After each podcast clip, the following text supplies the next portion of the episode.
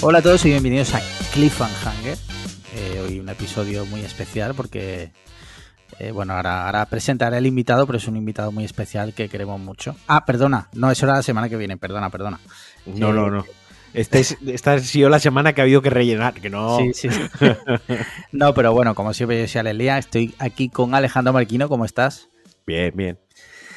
Y hoy ha venido a divertirse a Cliffhanger, un amigo de la familia, por decirlo de alguna forma, eh, colaborador también, activo eh, en esto, que, es- que es Cliffhanger, y no es otro que el mismísimo Aingeru Herrera. Aingeru, ¿cómo estás? Hola, hola, ¿qué tal? Bueno, eh, ya no colaborador ni amigo, o sea, me nombrasteis director creativo de, de Cliffhanger. Sí, eso ya está ahí. Voy a poner eso en la bio y aparte yo creo que ya en el currículum puedo poner que trabajo pa- para Cuonda, porque Paco de vuelta Sí. ha dicho que esta es la séptima vez que estoy, o sea, ya puedo poner en el currículum, yo creo. No jodas, o ya sea, salgo más en creo que sí, Cuonda sí. que Ángel Jiménez, o sea, Sí. es una locura. Sí, sí, sí. Ahora hablaremos de tu faceta de director creativo, pero antes de Bueno, nada me gustaría... Sí, Y que si esto lo están viendo en YouTube, porque ya lo subimos a Sí. YouTube, todo el overlay, todo lo bonito que hay alrededor, lo ha hecho, lo ha hecho Ingeru. Lo Sí. ha diseñado Ingeru para que lo ha sepáis. pintado Aingeru, sí. Correcto. Eh, ¿Cómo te encuentras, Aingeru? ¿Cómo estás? Nada, muy bien, muy bien, muy bien. Encantado de estar otra vez aquí, preparado para la charla, para los hot takes. Eh, aviso Sí. a la audiencia de que hoy va a haber cuchillos, porque siempre que estoy, o sea, es garantía de cuchillos en el aire, así que nada, eh, poneros, poneros cómodos que se viene, se viene. Vale, vale, vale. Eh, muy bien, pues mira, eh, si os parece, bueno, antes de nada, que, últimamente se me olvida. Eh, director creativo, que ha creado nuestro merchandising oficial, que podéis comprar en nuestra tienda, que tenéis el enlace en la caja de información.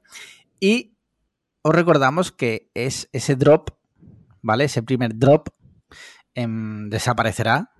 Con lo cual, si no lo habéis pillado ya, mm, ojo ahí, porque mm, en algún momento desaparecerá, vendrán cositas nuevas, vendrán cositas mejores. Bueno, mejores no, pero más nuevas.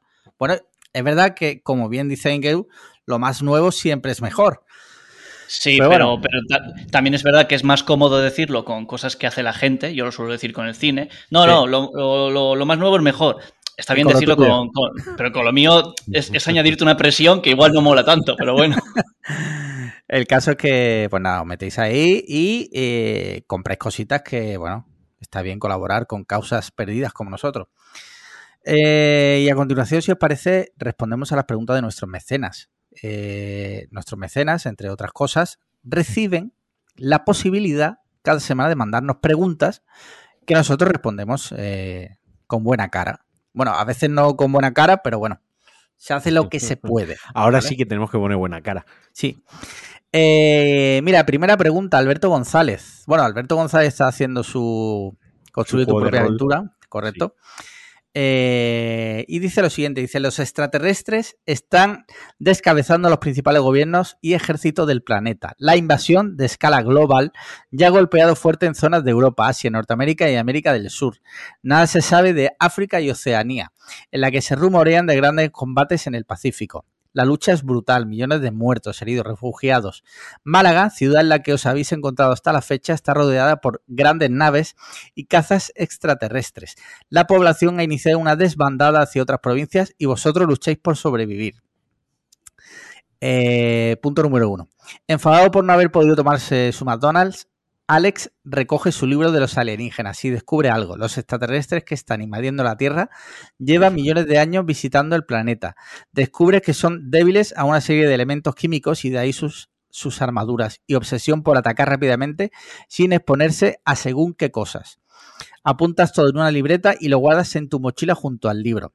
Vuelves a intentar llamar o ponerte en contacto con Marquino por teléfono para quedar con él y decidir una estrategia conjunta. Y da tono, pero nadie te contesta.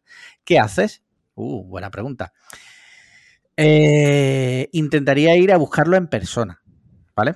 Cogería eh, el coche o si puedo coger el coche, si no iría andando, ¿vale? Cogería mi mochila, lo llenaría de agua, de un poco de comida y tal, e intentaría buscarlo andando. Como sé dónde vive, pues lo buscaría allí, en su casa. Que a lo mejor llego y no está, claro, porque ahora veremos qué es lo que nos cuenta Marquino. Pero si no me coge el teléfono, lo buscaría. Sí, señor. Eh, a ver qué no, que, a ver Marquino que nos cuenta. Dice, Marquino sale de noche, huyendo de la ciudad intentando no hacer ruido ni llamar la atención. Hay extraterrestres blindados fuertemente armados patrullando algunas zonas, pero gracias a sus conocimientos mecánicos ha conseguido reducir al máximo el ruido de su moto y conducir por vías poco transitadas. Decides ir a uno de, eh, a uno de los pueblos de la Sierra de Huelva. Pero antes, o sea, voy a ir a buscarte tu casa para nada, pero bueno. Sí. Pero antes, y más allá de los víveres que ha cogido de su casa, decides pasar en un, en un Aldi que a simple un Aldi, ojo, que a simple vista parece no haber sido saqueado del todo. Una vez entras con tu palanca de mano, pisas un cristal. En el fondo, tras, tras las estanterías del interior, un ser gris de, aspe de aspecto humanoide y bastante más alto se levanta ante ti. En el mismo momento suena el teléfono. Es tu amigo Alex. ¿Qué haces? Eh, hostia, qué complicado. Eh, yo- te haría FaceTime. Eh, Sí. Te descolgaría haciendo FaceTime y te diría, mira, bro, lo que me está pasando. Y te pediría consejo ahí. Vale. Y te diría, ¿qué hago? Me enfrento a él, eh, salgo corriendo, vienes a, a recogerme, cojo el autobús a Vialia, ¿qué hacemos? Sí. ¿No? Eh, te haría un FaceTime. Vale, vale, vale. Buena, buena esa del FaceTime, porque a lo mejor yo te puedo ayudar en mi libro. Con tu libro, claro. Bueno, eso ya es Alberto el que decide cómo prosigue la historia. Vale. Y Eh, ojo que ha dejado, ha dejado una pregunta para Ingeru, ¿eh? Sí, Dice. eh, voy a confesar que se la pedí yo, se la pedí yo. de- me, me tienes, tienes que hacer que yo sea un NPC del juego este, tío, como Vale. sea. Mira, eh, Aiguero está enfadado. Han cancelado su día grande, en el que iba a presentar en el corte inglés su colaboración con Bildu para una serie de libros infantiles. Los aliens han llegado a la Tierra y tiene que buscar refugio. Su vida se ha acabado. Decide abandonar su casa cargando su Apple Pencil y su iPad, pero no tiene claro qué hacer ni a dónde ir. Un sonido viene del piso arriba. ¿Qué haces? O sea, eh, eh, he salido de, de- de- de casa con el pencil, con el iPad, sí. y escucho en el piso de arriba eh, ruido. ruido. sí. Eh, nada, pues tirar para abajo como un cabrón. O sea, eh, cobarde a tope, supervivencia con el pencil a modo de puñal y, y saliendo del portal eh, a, to- a, todo, a todo lo que da. Eh, el iPad, pues bueno, para, para algo me servirá, me imagino. Que yo mm, se me ocurren mejores cosas que sacar del piso que, que el iPad y el pencil, pero bueno. Pero, es- es pero lo no que te la han puesto esa opción, claro. No, El Así el que bueno, en el, no- en, en el juego de Alberto voy a ser el tío que está por ahí vagando en un mundo post-apocalíptico con un Apple Pencil como arma. Sí, vale. Perdona, guionista no, Game Master. Por favor, Game Master. pongámosles Ah, el bueno, sí, título sí, que sí, sí. corresponde. Ujú. Dice ya por último Alberto, dice, como siempre, en base a vuestras respuestas, seguiremos Alien Attack Cliffhanger Adventure. Todas vuestras acciones luego son chequeadas con dados y reglas básicas de, Dungeon- de Dungeons and Dragons. En esta, en esta incluso he metido encuentros aleatorios. Bueno, bueno. Va evolucionando bien la cosa. Lo que pasa es que Yo- pena que el personaje de Engeru nunca, nunca más se sepa qué va a pasar con él. Me voy a convertir en un enemigo vuestro. Os voy a acabar Vale. apuñalando a alguno de los dos con el pencil. Sí o sí. Ojalá te abduzcan y Sí. te hagan tocamientos. Y te violen. Ahora, y- Un cura intergaláctico. Cura alienígena. Eh, mira, Nacho Lasaosa Sáez, eh, creo que lo he dicho bien hoy, creo. Dice, como siempre, pregunta gastronómica, pero aprovechando el invitado de hoy. Joder, y él ha escrito en vasco, creo. Eh, dice, en vasco no en euskera, ¿no? Porque la palabra vasco, eh, corrígeme si me equivoco, no existe, ¿no? ¿Idioma hombre, vasco pues- existe? pues, mm, hombre, digo yo que se puede decir el idioma vasco es el euskera, pero no, Vale. pero obviamente el idioma se llama euskera. Vale, vale. Eh, te lo leo tal cual y tú ya a ver si pillas algo. Dice, Mm, Spoiler, no. Zein da zure eskualdeko platerrik gogokoena. Vale, bueno, ha dicho que cuál es mi plato favorito de, de- de Euskadi. Ah, Eh, no es tan complicado lo euskera, porque si lo has leído y te has entendido. Sí. no, claro. bueno, lo, lo único que ha hecho mal es el tema de las zetas, que las decimos como, como S, pero por el resto. ¿Cómo sería? ¿Cómo sería? ¿Cómo sería esa frase? A ver, eh, eh, ¿cómo has dicho?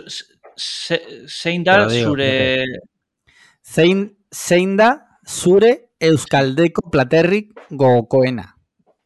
Sí, Seindar Sure Euskal Rico Gogoko en Platerra o algo así ha dicho. Bueno, sí, pues eso. Lo único las zetas, que son eses. Eh, joder, a ver, es que el meme este que tenéis de que en realidad nosotros ponemos todo encima de pan y ya está, y es la única gastronomía que tenemos, es que en realidad yo, yo no sé qué comida tan típica de aquí puedo comer mm, habitualmente que diga, jo, es que esto no podría vivir sin ello, tal. Eh, porque yo creo que más que la gastronomía vasca, eh, que destaque porque tengamos unos platos súper únicos, yo creo que destaca porque lo hacemos bien, ¿sabes? Creo. O sea, en, o sea, en el resto de España se hace mal, ¿no? No, pero aquí se hace mejor. Yo voy a Eh, intervenir aquí. Eh, creo que lo, lo que intenta transmitir Ingeru, como lo estoy entendiendo yo, y que tiene toda la razón, es que eh, la gastronomía vasca lo que hace es que aplica muy bien las técnicas de cocción, las técnicas y las herramientas gastronómicas para cocinar, más que tener algo como propiamente, algo como muy identificable, más allá de los pinchos y del meme. Por ejemplo, tiene muchos guisos, ¿no? Que están muy bien hechos, que tra- trabajan también muy bien los pescados y a la vez las carnes quiero decir que son muy buenos cocineros. O sea, como el concepto así global, en un zoom out, viéndolo todo, es como que son muy buenos cocineros. Yo estaba mirando, eh, estaba buscando en la taberna Che de, de Valencia a ver si venía la carta para decirte platos típicos vascos. No, no, pero bueno, mira, por ejemplo, me acordaba, pues el chuletón. El chuletón es un ejemplo perfecto de, de- de lo que, de lo que creo que es la gastronomía vasca y de por qué destaca, que es, o sea, chuletón se hace en todos lados. Pero Sí. aquí una de las cosas más famosas y una de las cosas que si vienes a Bilbao tienes que ir a un sitio de chuletón o tal, pues es, o sea, es un chuletón, no lo hemos inventado, no hemos inventado la carne, pero se hace muy bien, se asa muy bien la carne aquí, por ejemplo. A ver, que luego no quita que tengamos nuestras salsas, nuestras recetas y tal, pero yo, por ejemplo, pues bacalao al pil pil no tomo. Eh, salsa vizcaína, pues tampoco, la verdad, no es algo súper típico que yo tome todos los días. Entonces, pues mira, pues me quedaría con un chuletón bien asado, eh, incluso tortilla patata, que es algo muy castellano, eh, pero es que aquí se hace de puta madre. Es que aquí en Bilbao te vuelves loco. Te llevo yo Mira. de tour por Bilbao a comer tortilla patata y te vuela la cabeza. Mira, tengo ya aquí la carta de la taberna Che. Te voy a leer algunos, algunos platos que ven aquí. Morcilla de arroz. Pimiento relleno. Morcilla, Ensaladilla rusa. Callos. claro. Todo esto son eh, platos vascos, ¿vale? Manitas No, no, de son cerdo. platos, son platos de taberna che. que, que tú, que tú lo has tomado ya como la Biblia de la gastronomía vasca. Has dicho, voy a coger la carta de la taberna che y te voy a decir lo que hacéis allí. Sí. Hombre, eh, taberna che, te pone taberna vasca, che o tal. eso- o sea, eso es, eso es vasco. Eso y lizarrán son las cosas más vascas que hay. Eh, mira, siguiente pregunta, Adri Gómez. Dice, buenas chicos, aquí va mi pregunta. Dice, ¿qué viaje tenéis más memorable o os gustaría hacer? En el caso de Marquino con la moto, de Alelian caravana y el invitado en otro método de transporte que no sea convencional como coche, avión, tren, etcétera. Marquino, ¿qué viaje harías con la moto? Así un viaje. Me gustaría recorrerme el norte de, de- de España, tío. Me, me gustaría hacerme, pues a lo mejor de, de Galicia hasta Cataluña, ¿no? Hasta los Pirineos franceses, alguna, algo así, y ya bajar para abajo, pero todo lo que es la, la costa cantábrica me gustaría recorrerla con la moto. Porque Vale. además tiene carreteras muy bonitas de, de interior, eh, el clima pues no hace un calor exacto, si coges una buena época del año puedes ir abrigado en la moto sin morirte de calor, pero sin Sí. pasar un frío extremo. Sí. Y aparte, pues lo obvio, se come cojonudamente bien. Así que creo que sería un buen viaje para hacerlo con la moto. Vale, mira, a mí me, como ya me ha acondicionado caravana, yo un viaje que me haría en caravana, me cogería una. eh, estamos hablando de un mundo ideal, el mundo ideal de Ingeru, de la- las dos fundas de iPad, ¿vale? Eh, me cogería una caravana de estas americanas que son eh, más grandes que mi casa y me haría la ruta 66. Literal. Llevaría un remolque, un coche, para que cuando pare en un sitio, a los sitios donde no puedas llegar con, con el camión, con, con lo que sea, vas en el coche. Y vería lo que es el interior de Estados Unidos y tal. Eso sería como súper, súper guay, ¿no? De hacer con caravana. Muy bien, bien, bien. Suena ¿Y bien. tú, Engeru? Bueno, es que a mí me ha dicho que no puedo ya ni moto ni caravana, pero tampoco puede ser un medio convencional. Entonces, que, o sea, No. me queda. ¿Qué ha dicho? A ver. Pues eh, dice, te leo tal cual. Eh, en el caso de Marquín, bla, bla, bla, y el invitado en otro método de transporte que no sea convencional, como coche, avión, tren, etcétera. Pues te Pues queda el. Zeppelin El tren claro, y el gorrocóptero de Doraemon. A ver, sí, mira, ver, tren, pues por tren, ejemplo, un tío. Interrail que me quedé, Claro. que me quedé Vale. con ganas de, de- de hacerlo cuando, cuando estaba en la universidad y tal, que es como la época en la que se suele hacer. Un Interrail, Sí. yo me iría ahora mismo, vamos, me metía el Interrail por No, el culo ahora mismo. O sea, pero- sería impresionante. Como es la película esta de Arturo Sí. Valls y Sí, sí, sí, sí. ¿cómo se llama? Eh, la del, es que no me acuerdo el nombre, que yo la vi. Lo peor es que yo la vi. Descarrilados, ¿no? Descarrilados, correcto. O sea, podemos Yo, hacerlo yo nosotros literal, tres. Sí. Podemos Sí, hacerlo sí, nosotros bueno. tres. Viajazo, Sí, sí, sí. viajazo. Sí. Eh, uno de los personajes se caga encima en el tren, solo digo eso. Pues tú literal. Sí, literal, claro. Eh, mira, siguiente pregunta. Dice, pregunta patrón. Dice, no sé si se hacen por aquí, la verdad. ¿Qué opináis de esto? Manda un enlace de Twitter. Aquarius limón naranja o Aquarius normal naranja. Vale, os resumo el vídeo que yo sí lo he visto, porque ya sé lo que es, porque lo he visto hoy retuiteado. Es un vídeo de Manuel Guedo, que es un Viner barra TikToker barra el chaval este que hace los vídeos de Nochevieja y del botellón en Nochevieja y tal. Y habla sobre un tema. Dice, cuando pides un Aquarius, ¿no? ¿Qué lo pides? ¿De limón o de naranja? O sea, tú cuando pides, quieres el Aquarius normal, ¿lo pides de limón o pides Aquarius normal? Porque el de limón, él da a entender como que en ningún sitio pone que es de limón. O sea, todos asumimos que el, el que no es de naranja es de limón, pero en ningún sitio pone que sea de limón. No sé si me estoy explicando bien. Como que no pone que es de limón. No pone Aquarius de limón, simplemente pone Aquarius. Y es el otro el que pone Aquarius de naranja. Pero mi pregunta es: ¿quién se pide un Aquarius? Pues joder, mucha gente. De vez en cuando un Aquarius fresquito entra, ¿eh? Pues primera noticia, yo pensaba que sí que ponía el, el sabor en los dos. No, tú pon- eh, buscas Aquarius y el normal no pone que en ningún sitio pone de limón. Eh, expectante a que un día nos lo expliques el Aquarius con una pizarra. No, no, plan- Pero que, pero que- es verdad, ¿eh? Esto me está dando que pensar, ¿eh? que en ningún sitio, todos hemos asumido que el normal es de limón, ¿no? De hecho, tú vas a un bar y le dices un Aquarius y te dice de limón o de naranja. Y en realidad no es de limón, o sea, porque asumes su, su sabor. ¿Vale? Esto es como O porque sea, asumes mi género, ¿no? Porque asumes mí- el sabor del Aquarius. Para mí el Aquarius, o sea, si no me dices nada más, Sí. para mí el Aquarius normal es el transparente, que imagino que sea el de Es el limón. de limón, correcto. pero Sí, porque sí. primero, el primero que se comercializó fue ese. Ese. Y el luego de naranja llegó vino el- después, sí. El de naranja vino después, entonces entiendo que es como cuando hubo el cambio este de la Coca-Cola, bueno, el cambio no, porque aún te siguen preguntando con la Coca-Cola, ¿no? Eh, una Coca-Cola, ya casi que por, por convención social, casi todo el mundo que se ve una Coca-Cola es cero. Sí. Eh, pero aún así, Menos, menos, voy a decir la algo gente igual, muy igual basada. no gusta. la gente No. muy basada. Los gitanos, ¿vale? Este, Los gitanos, no he visto nunca a un gitano bebiendo Coca-Cola z- o, o- o bebiendo Coca-Cola que no sea la original. Por lo que sea, yo no entro. ¿Vale? Eso es cosa de Robert Bodegas.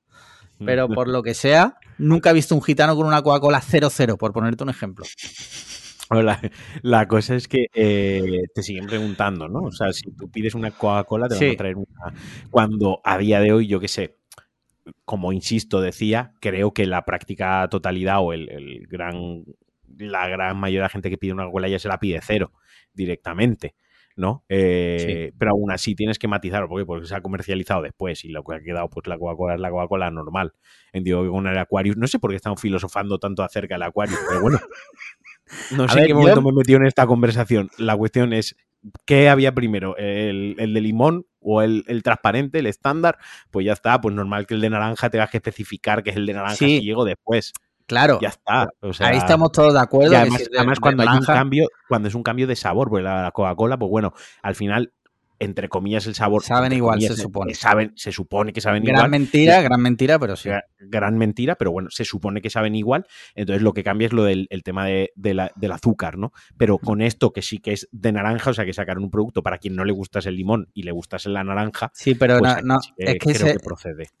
pero no es eso. O sea, él a lo que se refiere, el Manuel Guedo, y la pregunta que nos hace el mecenas, ¿Quién es Manuel Guedo? es un, Sí, sí, ya, ya, ya. TikToker, Instagramer, Viner, que hace vídeos de humor, ¿vale? De humor. Y en el vídeo lo que va es eso, que tú vas y dices, me pones un Aquarius y le dices de limón o de naranja.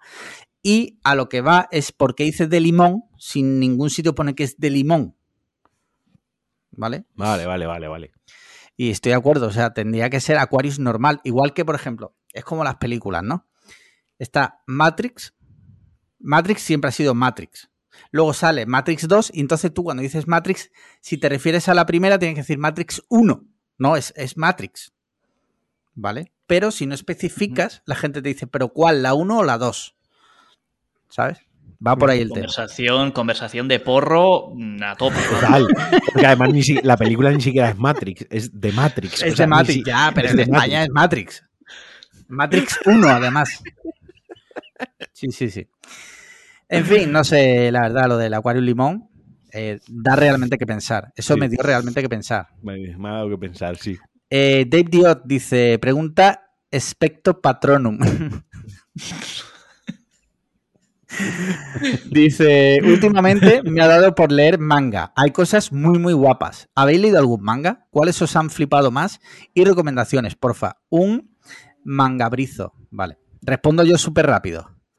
No he leído un manga en mi puta vida. O sea, no toco un manga ni con la polla de otro.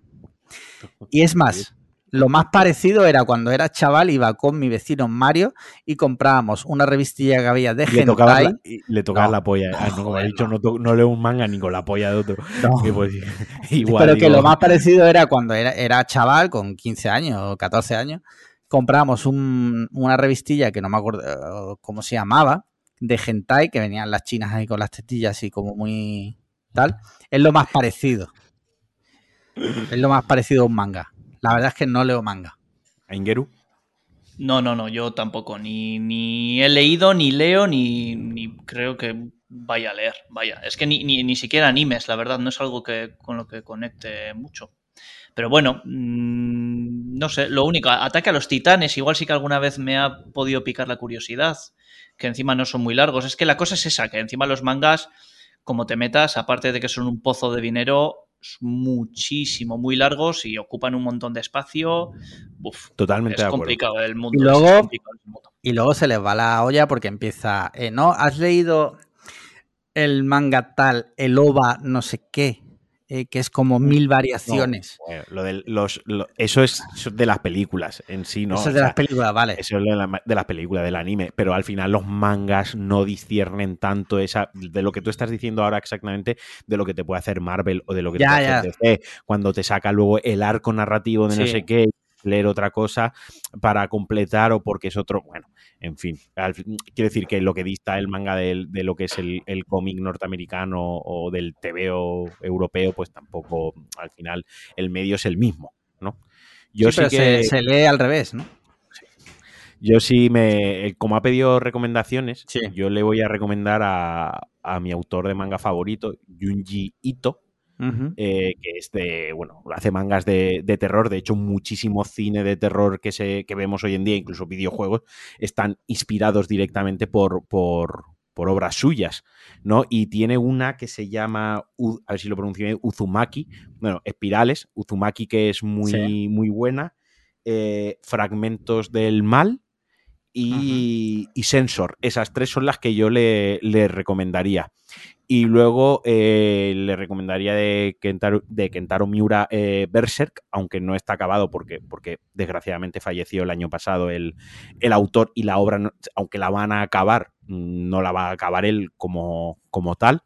Pero también es una, una obra que tiene 38, 39 tomos. Se me está yendo ahora a la cabeza, no exactamente, no sé por qué tomo va, pero lleva 200 años y que también ha inspirado muchas otras obras de cine, de videojuegos, de televisión, etc. No, a ver, etc. que yo, por ejemplo, cuando yo he No, dicho no, que es no como leo, a- él, él ha pedido recomendaciones, yo Sí, le sí, estoy sí. recomendando y le estoy justificando porque se las recomiendo, sin Que entrar que- a valorar a quien le guste o no le guste. o Claro, sea, a lo que yo iba es eso, que a mí no me gusta, pero que, oye, que me parece súper respetable. Es más, me parece admirable que haya gente que, que, que dedique su tiempo a eso, porque estoy seguro de que haya historias brutales. si él no hubiese pedido recomendaciones, no se los hubiese dado. Hubiese contestado que sí, que a mí me gustan, que los leo habitualmente eh, y que tengo algunos autores fetiche, por así decirlo, que me leo casi todo lo que sacan y que los sigo, eh, como Junji Ito, por ejemplo, y ya está. Pero como ha pedido recomendaciones, pues le he hecho Sí. tres o cuatro recomendaciones que os las traslado a vosotros también. Sobre todo a Vale. Ingeru, que se lea Junji Ito, porque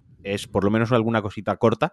Te la pasaré yo, te la enseñaré o te la dejaré o algo, porque de verdad. Enséñale, enséñale, esa, cosita Mi corta. mi Enséñale espiral. esa cosita Sí. corta.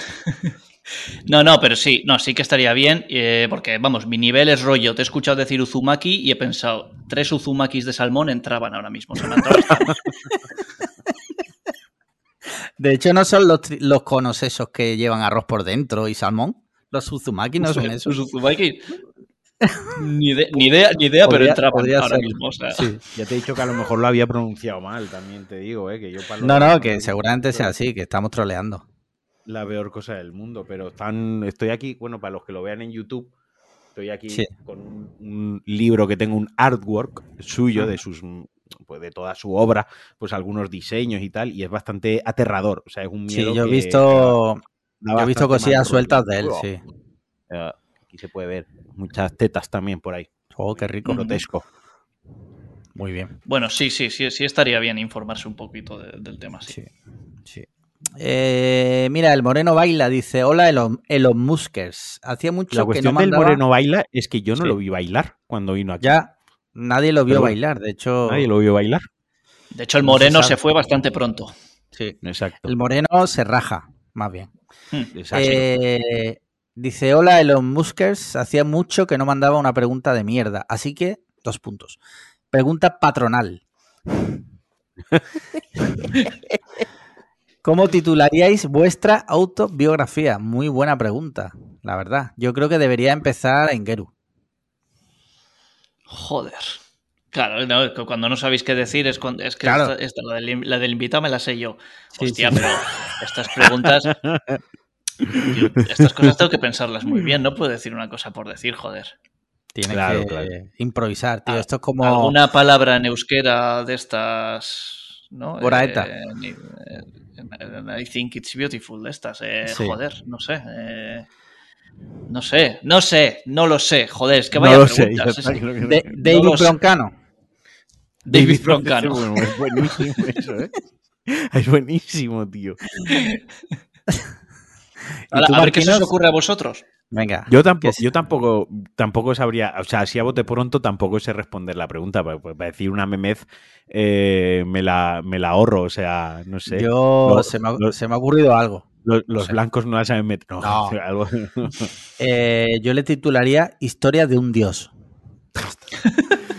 Eh, ¿Cómo se llamaba la de la peli esta de la de Jim Carrey? La de Ah, Como sí, Dios. la de como Dios. Sí, sí, Pues, li- literal tú.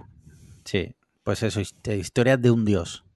Mira, vale, yo, te- yo digo un título, Vale. por, por no dejarlo así. Sería, con los dedos de, una, de las manos y los dedos de los pies, la polla y los huevos, todo suma 23. Deseando que salga esa autobiografía y escuchar el audiolibro, la verdad. Muy buena, muy buena respuesta, la verdad que sí, un nivelazo impresionante lo que hay aquí esta tarde. Eh, Paco ZG, o sea, conocido como nuestro queridísimo Paco de Got, dice, buenos días Alejandros e invitado, os escribo desde la capital del mundo, sí, estoy en New York City, noticia exclusiva para el grupo. Ahora mismo al ladito del Empire State dispuesto a cumplir el reto de Alex Lian. Ah, es que le puso un reto y oye, ojalá lo haga porque la verdad es que sería delicioso. ¿Lanzarse Eh, desde arriba? No, mandarme una foto en pelotas. Ah, vale. Sí. Dice, como sé que mamáis fortísimo y os encanta esta ciudad, ¿a qué tres miembros del grupo elegiríais para pasar unos días por aquí? ¿Y a qué tres no? Por supuesto, no podéis nominaros entre vosotros y tenéis que mojaros sí o sí. Besitos desde la gran manzana. Ah, hombre, pues eh, claramente yo elegiría a... Joder, es que iba a decir uno, pero eh, no lo podemos nombrar ya porque se, se enfadó. Pero lo iba a decir de corazón. Bueno, pero podemos, podemos decir sus, no sé, inventarnos un nombre, ¿no? no, Hitleriano. no, no, no, no, no. Borra, por favor, pon un pito ahí, te lo pido, por favor. Pon un pito ahí. Eh, ¿A quién me llevaría? Eh, a ver, como no puedo decir a Engeru ni a, ni a ti, Marquino, pues por ejemplo me, me lo llevaría a él, me llevaría a Paco. Eh, me llevaría también, por ejemplo, al Moreno Baila. Y me llevaría también. Joder, es que ahora. es complicado ahí elegir porque va a parecer que tienes como a gente que quieres más que otra, ¿no? No, si lo complicado es la siguiente pregunta, es ¿a quién no te llevarías? O sea... No, porque esa no, no pienso responder. Sí. Y me llevaría, por ejemplo, también a, a Mayayo. Ya está.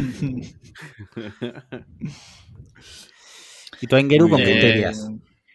A ver, yo, yo podría decir primero a quién no llevaría. y, no, y, no, llevaría ni a Paco, porque ya está. Es que tú también. O sea, tienes que elegir tres personas y eliges a uno que ya ha estado. Ya, alguien pero... que no haya estado nunca ahí, joder. Joder, pero para ir con él tiene que estar divertido. Eh, bueno, pero es que él ya ha estado. Da la oportunidad a otras personas. Bueno, vale. Eh, vale. Y así. Entonces, no iría ni con Paco, ni Vale. con Borja, porque ya va a ir también el cabrón en verano. Y el tercero, pues, pues, pues con Mayayo no iría, por ejemplo. Tú irías, Vale. yo no iría con Mayayo. Sí. Y, ¿Y con quién iría? Eh, joder, pues mira, con el Moreno Baila, ya que lo has dicho, al Moreno Baila yo también me lo llevaría. Eh, a, a Nacho Cerrato para celebrar Ah, la victoria con el del bueno, Betis sí, allá en sí, Nueva York, que estaría muy bien, joder. Y no sé, pues alguno más de la quedada, venga, alguno más de la quedada. Eh, ¿Con quién más estuvimos? Con Adrián, por y ejemplo. a- a- no, a, My, a My Radiation también, que me cayó muy bien, muy bueno. Ah, vale, genial. Alfonso Grande. Muy bien, muy bien. ¿Y tú, Marquino? Joder, pues a mí es que no me, no me entusiasmaría volver a Nueva York, pero bueno, mm, si en el O sea, dijo caso- eh, pala- frase que no ha dicho jamás nunca nadie.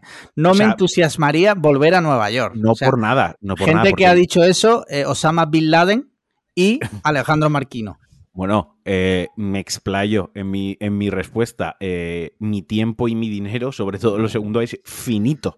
Es decir, hay muchísimos lugares del mundo en los que no he estado. Sí, pero es un supuesto mágico Eh, en el que, bueno, un pues, supuesto mágico en el que vuelvo y no pudiéndose elegir a vosotros, que tampoco os iba a elegir igualmente, pero Vale. no pudiendo elegiros a vosotros, yo me, yo me iría con, con Adri, eh, Vale. con Radio Gea y me iría con Vale. Nacho Cerrato. Ah, muy bien, muy bien. ¿Y con quién no te irías?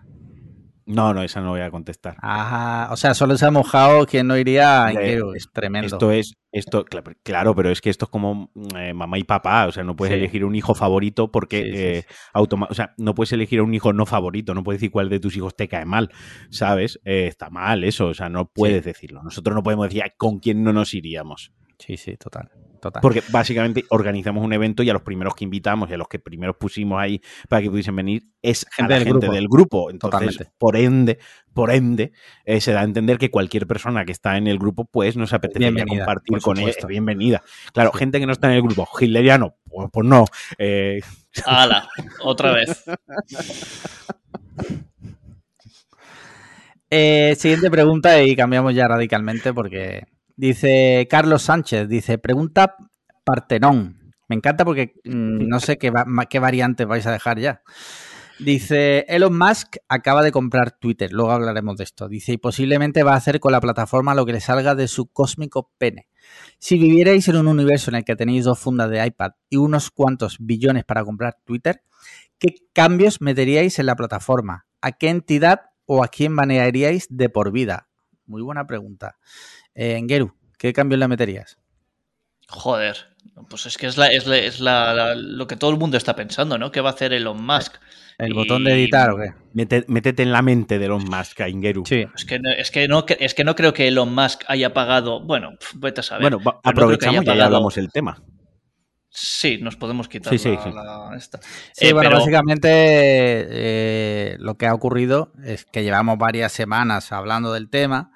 Es que Elon Musk finalmente ha hecho una oferta en firme de 44 billones de dólares, si no recuerdo mal, y parece ser que va para adelante. O sea, que va a comprar Twitter. Eso significaría que la plataforma va a pertenecer única y exclusivamente a una persona y que al no ser pública, en el sentido de, como dicen, pública según los americanos, según Estados Unidos, ¿vale? No como lo entendemos aquí. Allí pública es que eh, pertenece y cotiza en bolsa, ¿vale? Aquí pública es que el dueño es el Estado. Eh, al no ser pública, él puede hacer lo que le salga a los cojones. O sea, como si quiere, el día que firme en el notario, eh, llega a la oficina y, y puede decir, si quiere, apaga el ordenador ese y se acaba el para siempre. Sí, sí. Si quiere, puede hacerlo. A ver, ayer ya estuvo haciendo alguna bromita, ¿no? Eh, porque creo que fue el medio de Verge, que, él tiene beef ahí con ellos, ¿no? Dijeron. Sí, bueno, es que eh, Verge, es bastante woke. Sí, hizo un o sea, hizo un post poniendo cómo, cómo desactivar tu cuenta de Twitter, ¿no? Y Elon Musk les contestó, no te preocupes, ya lo hago yo, ya lo hago yo por vosotros, ¿no?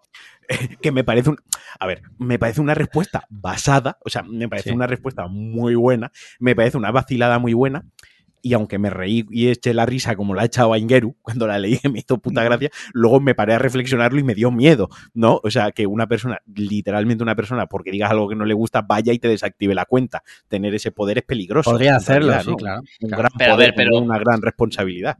Me niego a pensar que, va a hacer cosas de ese estilo. Quiero, o sea, Elon Musk está zumbado, pero no se, no se ha gastado 40 mil millones de dólares para empezar a hacer ese tipo de burradas, porque tonto no es. Eh, ahora, que, se le va el cable y pueda empezar a hacerlo, no sé, pero yo creo, yo creo que por ahí no va a ir la cosa, vamos. Yo creo que no lo va a hacer porque, primero, se, ha endeudado bastante. Hoy, por ejemplo, las acciones de Tesla han caído. O sea, ya ha habido reacciones a esto, a otras de sus empresas. Entonces, yo creo que en su mente sí que tiene algo trazado, sí que tiene ciertas ideas y que ninguna creo que sería kamikaze. Creo que no, no va a tener un comportamiento kamikaze. Creo que vamos a ver algunos cambios que nos van a gustar. También creo que van a haber otros que quizás no nos gusten, pero creo que la mayoría de los cambios, los usuarios como nosotros, no nos vamos ni a enterar, a no ser que sea como el del botoncito de editar, que no lo vamos a tener en la putísima cara. Creo que muchos cambios de cómo va a funcionar la plataforma no no los vamos a percibir. Y me explico, creo que sí que sí que a lo mejor empieza a introducir cambios, ¿no? De, de, el control de que no se infrinjan las normas o cómo castigar o cómo buscar perseguir mejor y de manera más efectiva a quien infrinja las normas, ya sea pues por algoritmo, mejorando el código, contratando a más gente. Quiero decir, eso al final el usuario estándar eh, no, lo, no, lo, no, lo, no lo nota activamente así de cambios activos, pues no sé, igual meterá. No, no, no me he generado expectativas para tampoco tener decepciones.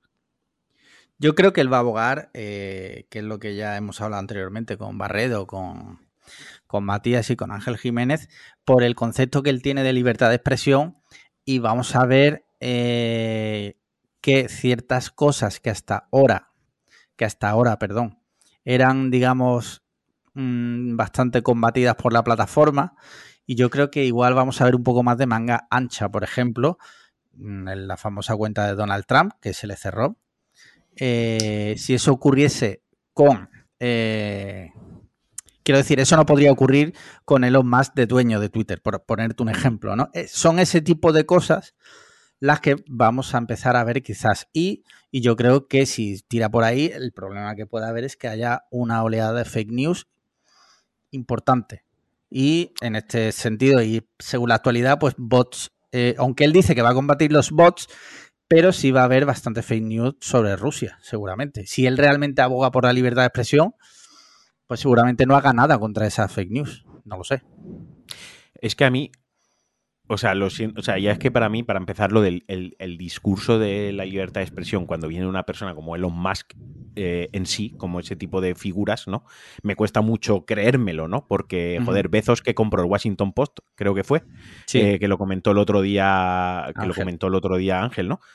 Cuando un ser humano individual compra un medio de comunicación, ya sea tradicional como, como el Washington Post o sea un medio digital como Twitter, que al final es una red social donde se maneja información, cuando lo compra un solo individuo a golpe de, pasta y esto ya es mío, me cuesta mucho que esa misma, esas mismas personas me hablen de libertad de expresión, me cuenten su, su rollo, ¿no? O sea, es algo que, que, en sí el discurso, en su naturaleza, se contradice totalmente. Entonces, yo que sé, siendo una empresa privada, ¿no? Como lo entendemos los europeos, como lo entendemos nosotros, siendo una empresa privada comprada por el hombre más rico del mundo y demás, que me venda la película que quiera, menos el, de la libertad de expresión, porque, porque no, no me cuela, no entro por ahí, ¿sabes?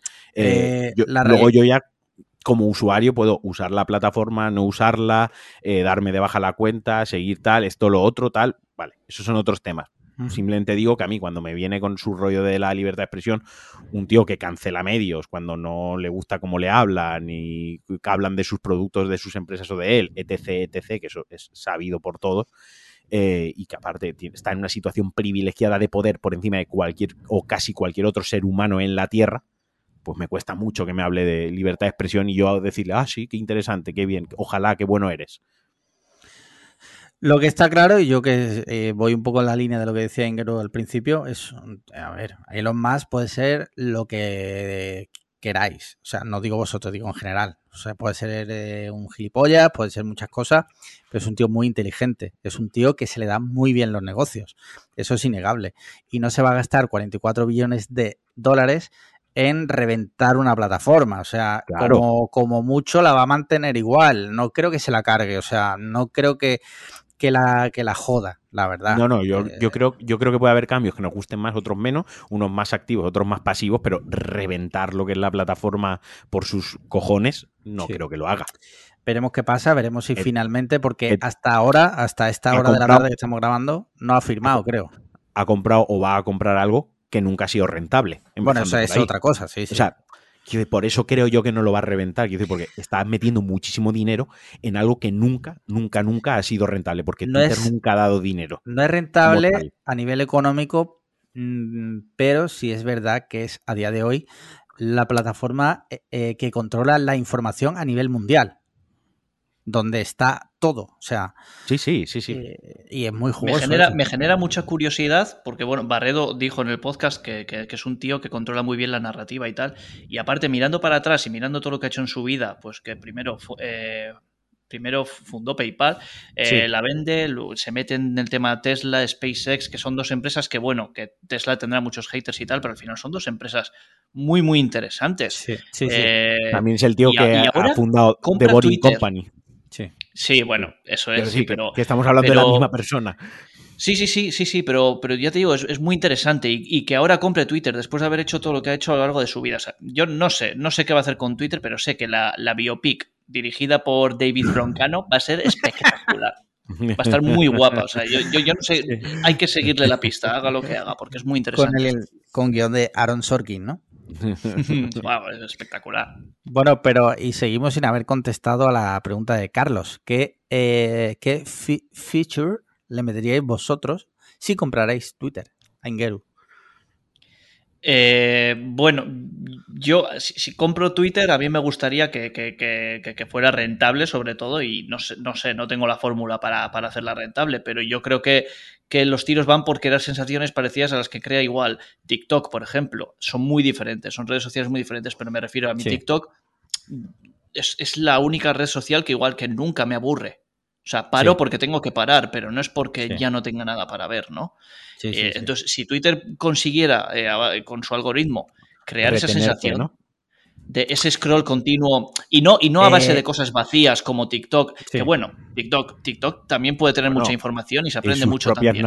Sus propias narrativas hay de cada historia ahí tremenda. Sí, sí, sí. o sea, que bueno, pero, pero...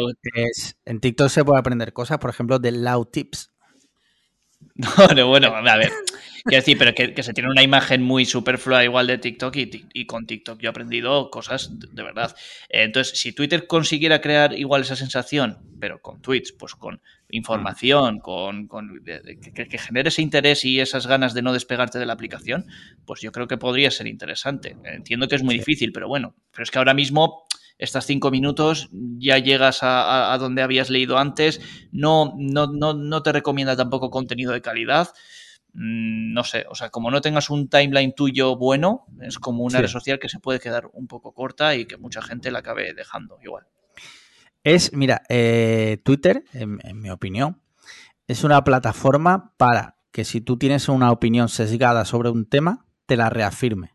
Porque solo sigues a gente de tu misma cuerda que te reafirma tu postura. Ya sea, no hablo solo de política, Puede ser política, puede ser tu gusto cinematográfico, tus gustos musicales.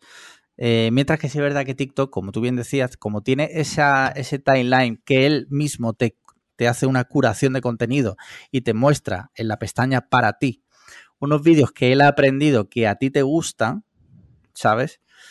Eh, eso, si, si Twitter fuese capaz de implementar algo parecido y crearte un timeline alternativo de información interesante, de tweets interesantes, de twitteros interesantes que la plataforma aprende que te pueden llegar a gustar, sería muy potente también. Sí. Yo, ¿Y tú, si la comprase, yo si la comprase, lo primero que haría sería Sí. verificarme a mí mismo. Ojalá pudiera decir lo mismo, pero eh, ya estoy verificado. Sí. Ahora que no tiene valor, en realidad, pero sí que ah, me... por eso, por eso te quieres verificar, ¿no? Porque no Claro. tiene valor. Exacto, eso no. Lo primero, no, pero sí que, sí que creo que yo implantaría algo para controlar muy bien lo que son perfiles reales de los que son falsos. Sí. No sé el qué exactamente, porque obviamente no- no- si lo supiese, no, pues igual no estaría aquí grabando, estaría implementándolo en, en las oficinas centrales de, de- de Twitter, ¿no? Una, cosa que se, una cosa que se habla mucho, perdona, a ese respecto, es que cada usuario tuviese que subir fotocopia de su DNI. A ver, a ver, aquí hay una, un arma de doble filo, ¿no? Y, y que yo no tengo una opinión reafirmada o no tengo una opinión clara de blanco o negro, ¿vale? O sea, quiero, quiero empezar dejando eso muy claro. Eh, no, no me cuesta mucho posicionarme en uno de los dos lados, porque por una parte me aterra tener que subir mi DNI a una Sí. plataforma, a una red social, ¿no? Eh, Con copia a Elon Musk. Con copia Elon Musk y que yo ponga un tweet y eso me puede llevar un problema legal, como se ha visto en España, que hay gente que se la ha llevado a juicio por un tweet, eso, eso ha Sí. pasado, ¿no? Eh, con mi nombre y apellidos y, y todo ahí. Por, por una parte eso me aterra, por otra parte también, claro, me aterra eso desde el punto de vista de que yo, joder, soy un usuario de Twitter que creo que, que no soy tóxico para la red social. Quiero decir, me relaciono con mis conocidos, comparto contenido que, que creo que puede ser interesante, al menos lo es para mí y creo que para la gente que me sigue y no voy a, a trolear, ni a hacer daño, ni a ofender, ni a aprovecharme, ni a reírme de miserias de otras personas o, o- de cosas que les pasan, ¿no? Pero cla- claro, eso yo lo cuento desde que como que soy este tipo de usuario. Entonces pienso que todos deberíamos ser así, co- como sois vosotros, ¿no? Que por eso os sigo y por eso interactuamos. Pero lo cierto es que también hay gente desalmada y hay auténticas alimañas, hay auténticas eh, cucarachas ponzoñosas en, en Twitter, eh, tras un seudónimo y una foto ridícula, ¿sabes? Que se atreven a mm, disparar contra ti cualquier tipo de opinión sin conocerte y que a lo mejor a mí, que ya llevo años en esto, no me duele, pero que a lo mejor a otra persona le puede destrozar.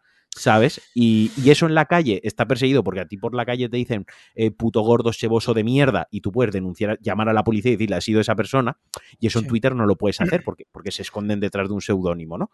Entonces, claro, yo tengo esa, esa doble de, claro, es que también a, a mucha gente se le quitaría la tontería, Ese es el De- tema. a Yo mucha no, gente se le quitaría la tontería porque no se atrevería yo cruzar. no, yo no estoy, o sea, tampoco tengo la postura clara en ese sentido, igual que tú. Pero sí es verdad que el hecho de que hubiese que subir el DNI ya haría que mucha gente que se crea la cuenta simplemente, simplemente para ser un hijo de la gran puta, no lo haría. Porque sabe que eh, al Ahí. primer cosa se puede ir contra él. Que a día de hoy también se puede, que lo denuncia así por la IP, Sí. se puede, sí, pero es un proceso judicial que tiene que un juez, Pero- que tal y cual, que se puede llevar meses y todos esos meses esa persona puede seguir haciendo el mal. In- insisto que yo no tengo la postura clara. O sea, que Sí, yo tampoco, veo, yo tampoco. ve- veo unas cosas y veo las otras Hmm. y, y no sé si eso se llega a implementar realmente, ¿qué haré yo? Ni siquiera sé lo que haré yo como usuario, si continuar, si daré mis datos, si no, o sea, no lo sé. Yo simplemente he, he planteado los puntos que veo en una cosa y en, y en, y en la otra. Vale, pues joder, ha quedado bastante chula esta charlita sobre Twitter, la verdad. Yo tengo que decir que después de todo Twitter sigue siendo mi red social favorita. O Coño, sea, hombre, yo, yo Mm. Twitter, a mí mañana cierran Twitter, tío, y yo me llevo un, yo lloraría, literalmente yo me pondría a llorar, pero ya habrá gente, "Ah, una red social, bueno, yo dos personas de las que me he enamorado en mi vida las he conocido en, en- en Twitter. o Eh, sea, a mi tu amiga- actual, tu actual pareja, Pareja. Y, y a mí.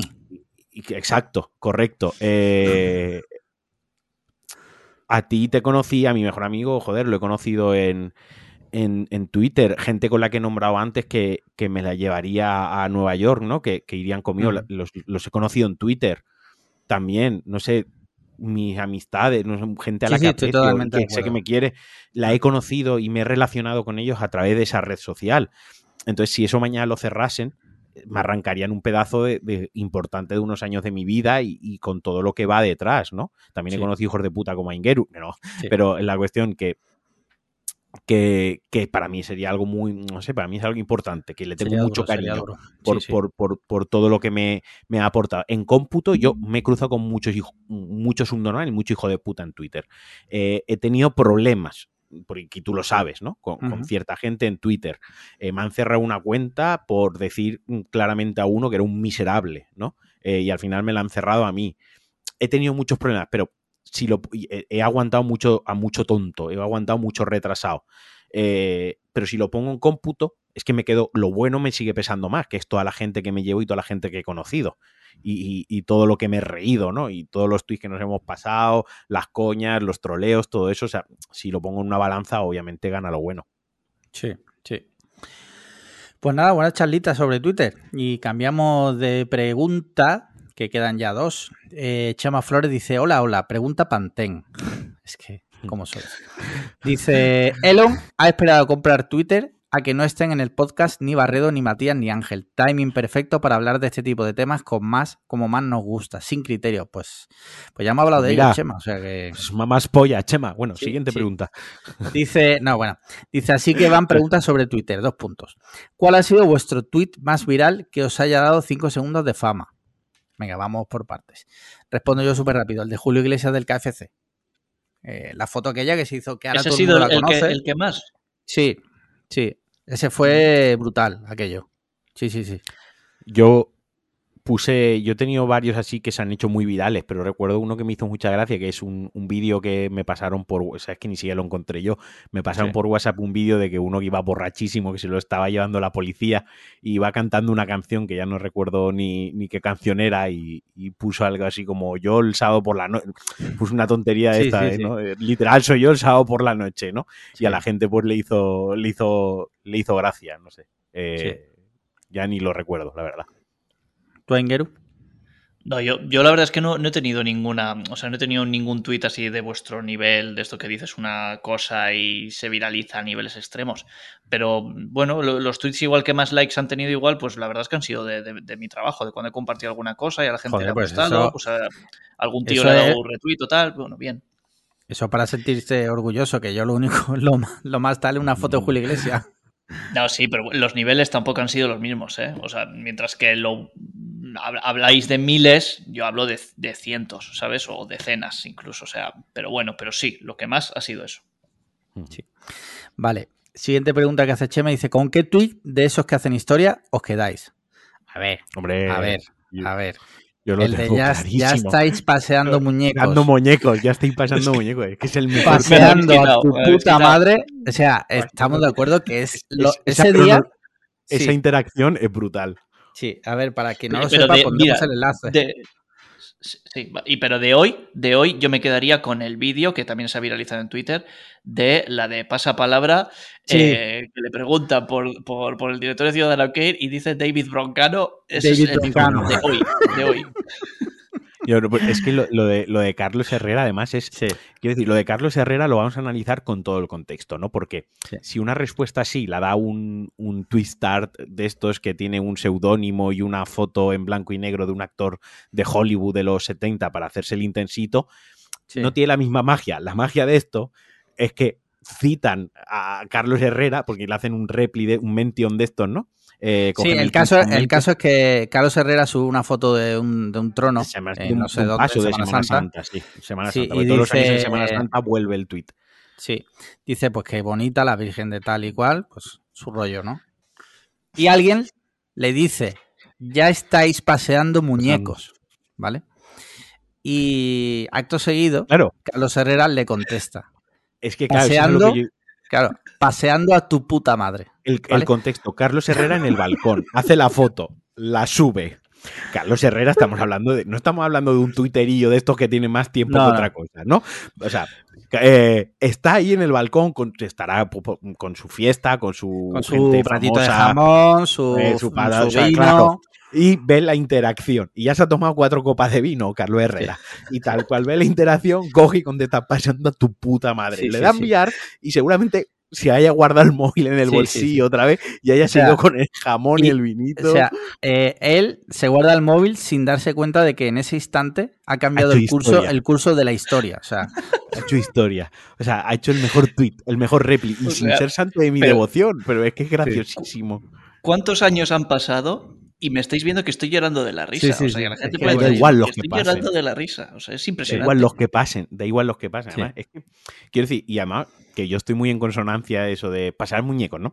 Pero al final es un sentimiento religioso, es un sentimiento de folclore, de fiesta, ¿no?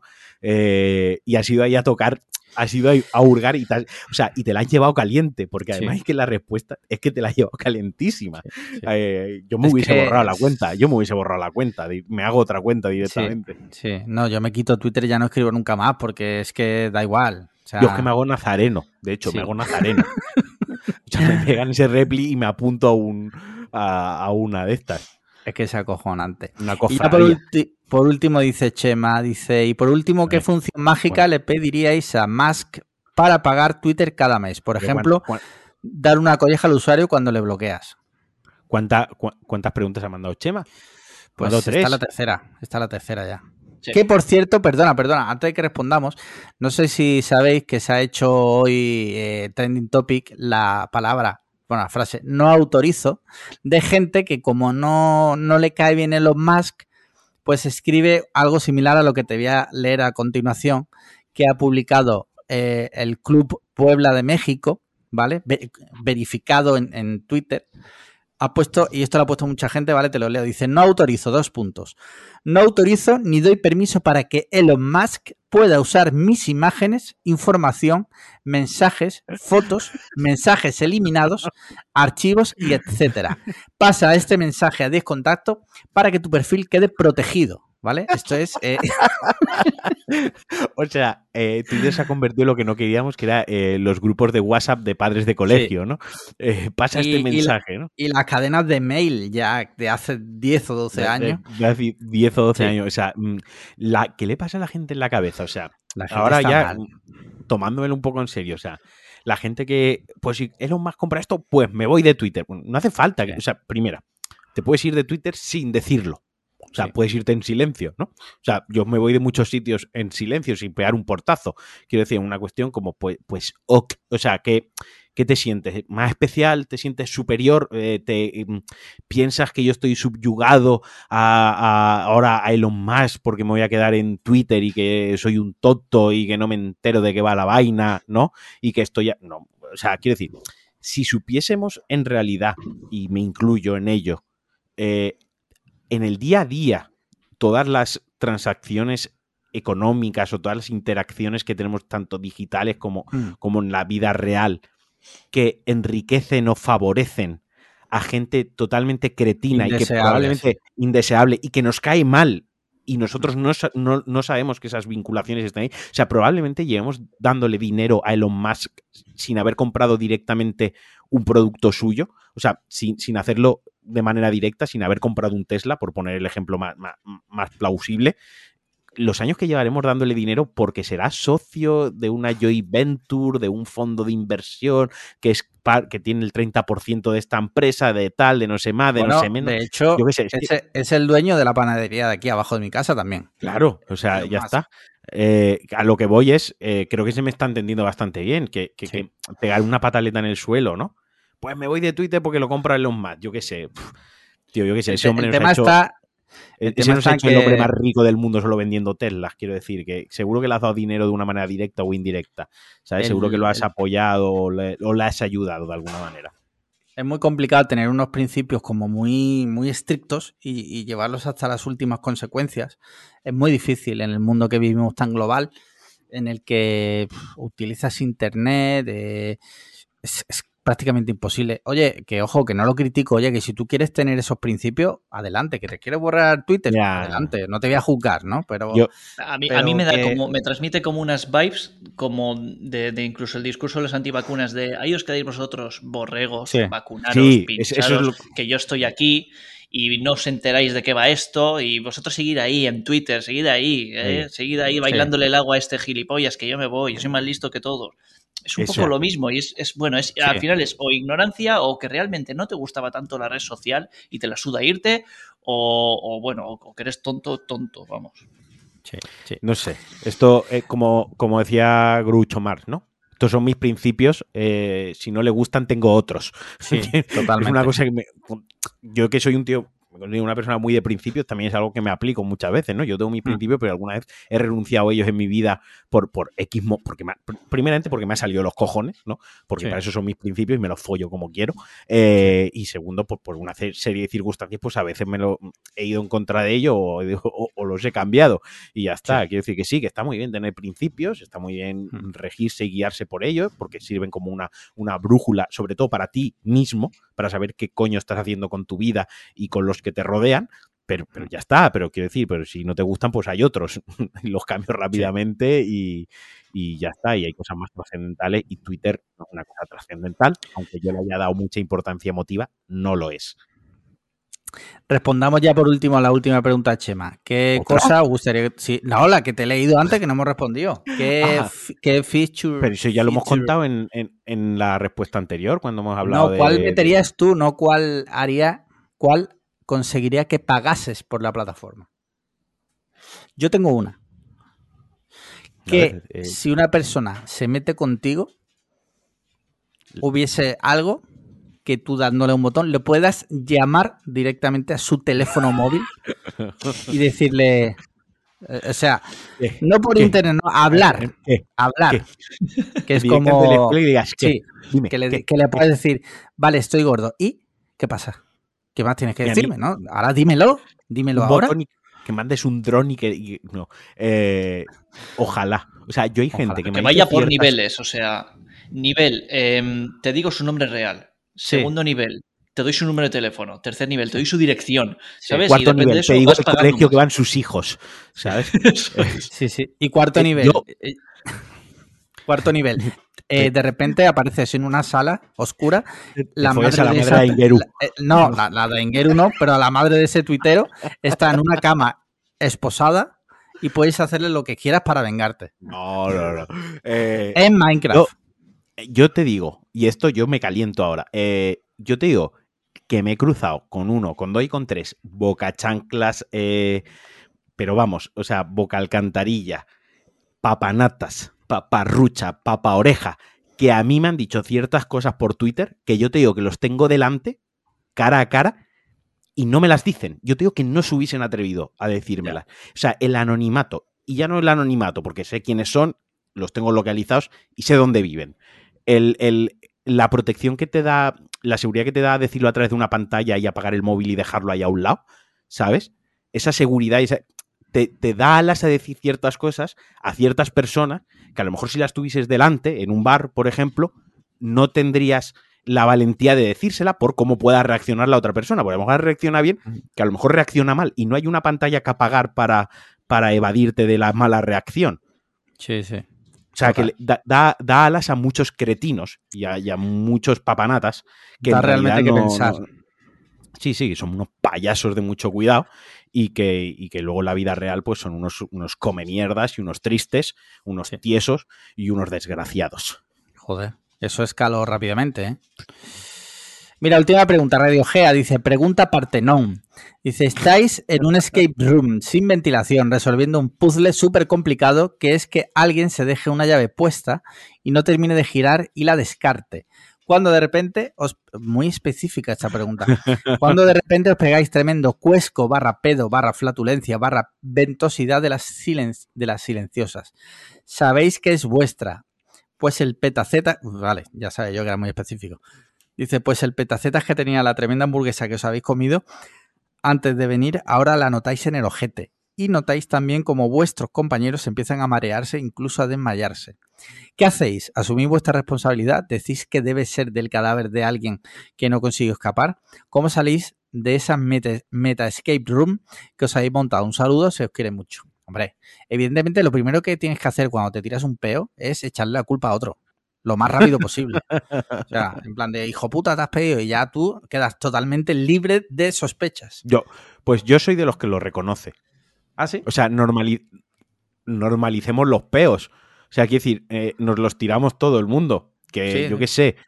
O sea, a mí, ya está, te has tirado un peo, no te lo podías aguantar, mejor fuera que dentro. Ya está. O sea, no pasa nada, no es lo más grave. Tú has olido, o sea, yo he olido un pedo tuyo y probablemente tú hayas olido algún pedo mío a lo largo de nuestras vidas, ¿no? Ya está, no pasa. Normalicemos los peos. Es como la frase de todo el mundo se tira peos and I think is beautiful, ¿no? Exacto. Vale. Pues esa, ¿qué harías? Que no sé, Engeru, ¿tú qué harías? No, no, yo también lo reconozco, porque encima escape rooms siempre ¿no? voy con gente mm, de confianza, con gente Vale. que ya conozco. Ahora, ahora hablaremos de eso. bien. Ahora hablaremos de Sí, eso. sí. O sea que bueno, lo reconozco y a, y a- y a seguir, que hay que acabar la escape room y si se puede hacer récord, mejor. Sí.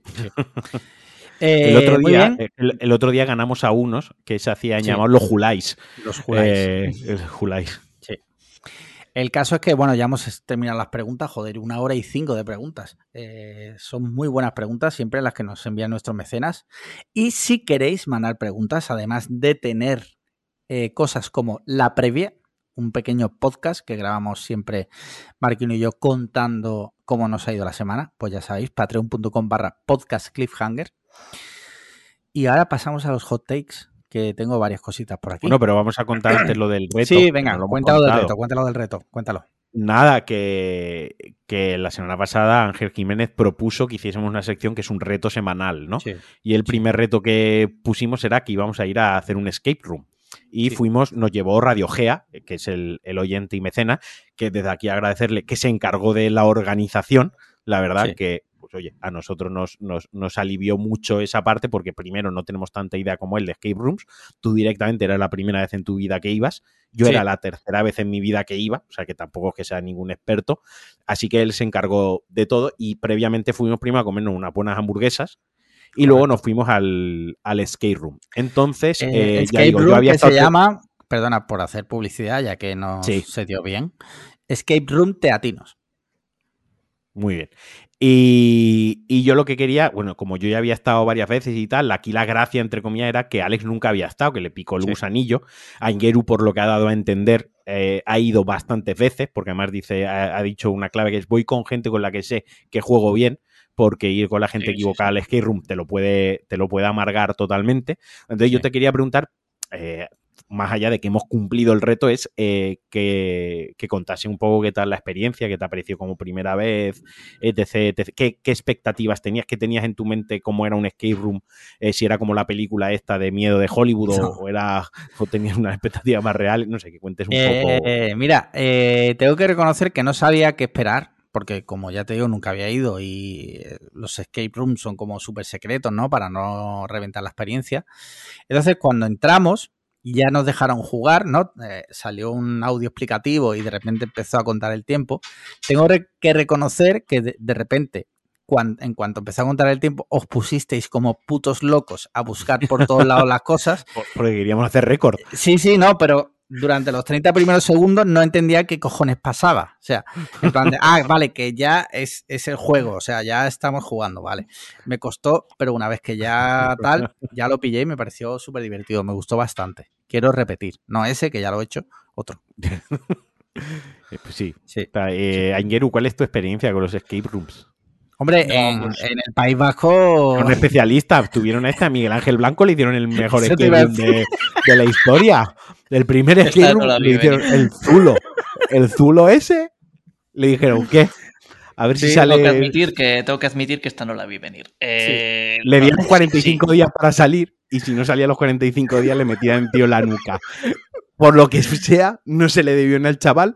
Había una serie de circunstancias, estaba bajo presión, a lo mejor Sí. no estaba bien alimentado, no tenía energía, no dormía bien, por lo que sea no consiguió realizar bien el escape room y acabó mal. Sí. Sabéis que hay, hay un chiste que no sé si lo he llegado a contar aquí alguna vez de Miguel Ángel Blanco, que os lo voy a contar. Eh, va Miguel Ángel Blanco con el, con el de la ETA que, que lo lleva y van por el bosque.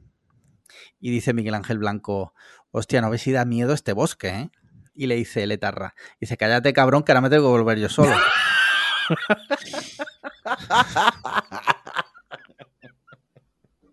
¿Tú, Zoom? Chistes, chistes de la ETA. Pues, ese es el nivel. Literalmente una persona del País Vasco en la sala, automáticamente.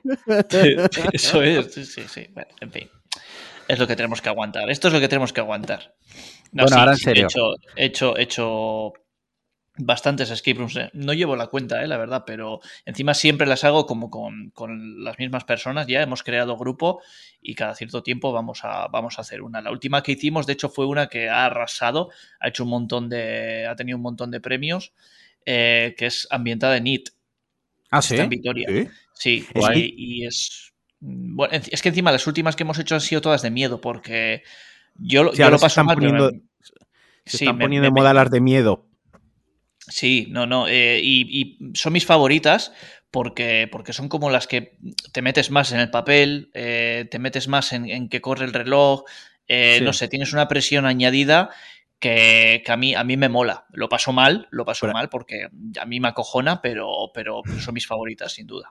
Fuera coñas, en, en Bilbao, creo, y estoy hablando muy de cabeza, igual estoy marcándome el triple, pero me suena que me comentaron que en Bilbao eh, hay un, si no el mejor escape room de España, uno de los mejores escape room de España, pero en plan rollo de un mes de espera, o sea, un mes para que tengan hueco libre y poder reservar plaza, ¿sabes? No La me, que- no me preguntéis digo, el, de- el- el nombre, porque esto me lo han contado y tal, pero... La de Mira, It, acabo, eh, per- per- perdóname, perdóname un segundillo y ya continúas tú, Engeru. He puesto en Google literalmente el mejor escape room de España y me ha salido un ranking. Y eh, me sale Scum Island en Toledo, la primera. La segunda, La Entrevista en Madrid. La la he tercera, hecho. de, de Exam en Madrid. Y la cuarta, Mad Mansion 2 en Vizcaya. eh, ese, ese nombre está mal, ¿eh? Lo de Mad Mansion 2. Vale. Eh, Mad Mansion es la, la- la, digamos, la productora de un montón de escape rooms, sobre todo por aquí, por esta Vale. zona. También tienen en Zaragoza. Y una de ellas es esta que os digo de It, que ese ranking ya te digo que está mal. It es la número uno, sin duda. Eh, no porque la haya hecho yo ni nada, es que tiene un montón de premios. O sea, se- y no se llama It, se llama Tú también flotarás, para el que le interese. ah, vale. esa vale, esa Sí, no es que tenga un mes. Tiene como tres o cuatro meses eh, de espera para poder entrar y, y es un puto espectáculo. Es una experiencia cinematográfica, es enorme, es muy, muy grande y, y rompe, rompe muchas barreras de las escape room. No es, una, no es una escape room tradicional. Está muy bien, muy bien ambientada, varios actores, eh, muy larga, son dos horas y juegan mucho con la música, con los sustos, llegan en el momento oportuno, los actores son impresionantes y, y, y la recomiendo, la recomiendo muchísimo. Y luego hay una eh, que está, eh, es sobre Silent Hill en Bilbao, que también Sí. la hace Mad Mansion, que puede que sea la que tú hayas escuchado, Marquino, que esa también tiene algo de Puede espera, ser. pero no es, no es ya tan, tan, tan vasto como lo que está pasando con la de It. Y la de Silent Hill también es, es otra obra maestra. Lo que pasa es que luego It es como el siguiente nivel. Y, y- y esta, esta productora es para seguirles la pista, ¿eh? Mad Mansion, de verdad, porque, porque están, están haciendo cosas a un nivel espectacular. La, la nueva que van a sacar va a ser de Dragon Ball. O sea, de No estar haciendo unas cuantas de miedo, ahora de repente van a hacer una de Dragon Ball y tiene muy, muy buena pinta también. O sea que, que bueno, sí, aquí por la zona norte tenemos, la verdad es que no, no nos quejamos, tenemos, tenemos bastantes. Buen material, ¿no? Joder. Sí, Yo tengo sí, que sí. decir que, mm, aunque ha sido mi primero ahora, en el que lo acabo de hacer ahora, tengo que reconocer que a mí siempre me ha llamado la atención. Lo que pasa que nunca se lo contaba el otro día precisamente a, a Marquino y a Radio Gea, con, con los que fui, que es que nunca me había surgido ir con más gente y tampoco ir solo los dos con mi mujer sin experiencia de ningún tipo, ir los dos solos lo veía como de repente ahí sin, que no íbamos a saber ni siquiera cómo, cómo, cómo, cómo hacer, ¿no? Y me ha gustado mucho, ¿eh? Sí, Repetiremos. sí. Sí, sí, sí. Mira, me he metido Sí. en madmansion.es, eh, a Ingeru, y tienen, tienen también eh, el Scum Island, lo tienen ellos también. Pues está Ah, ese- basado en... Ah, pero este lo tienen en Toledo, vale. Es que es, Toledo, claro, sí. es, es una productora. Pues este, que se supone que es el mejor de España, está ambientado en Monkey Island, tío. Ujú. Interesante. Tienen de, de Lara Croft también. eh, no, tienen, tienen un montón. Tienen de Harry Potter, pero es infantil. eh, tienen un montón. Y oye, pues mira, Toledo. No sé, pues hay, hay gente a la que le puede quedar cerca alguna de, de Mad Mansion. Y, Sí. y para mí son el máximo nivel en cuanto a escape rooms. ¿eh? Lo, lo que pasa es que no está en todos lados. Pero si tenéis una de Mad Mansion cerca y os Sí. gusta un poco esto y tenéis un poco de curiosidad, id porque es otro nivel.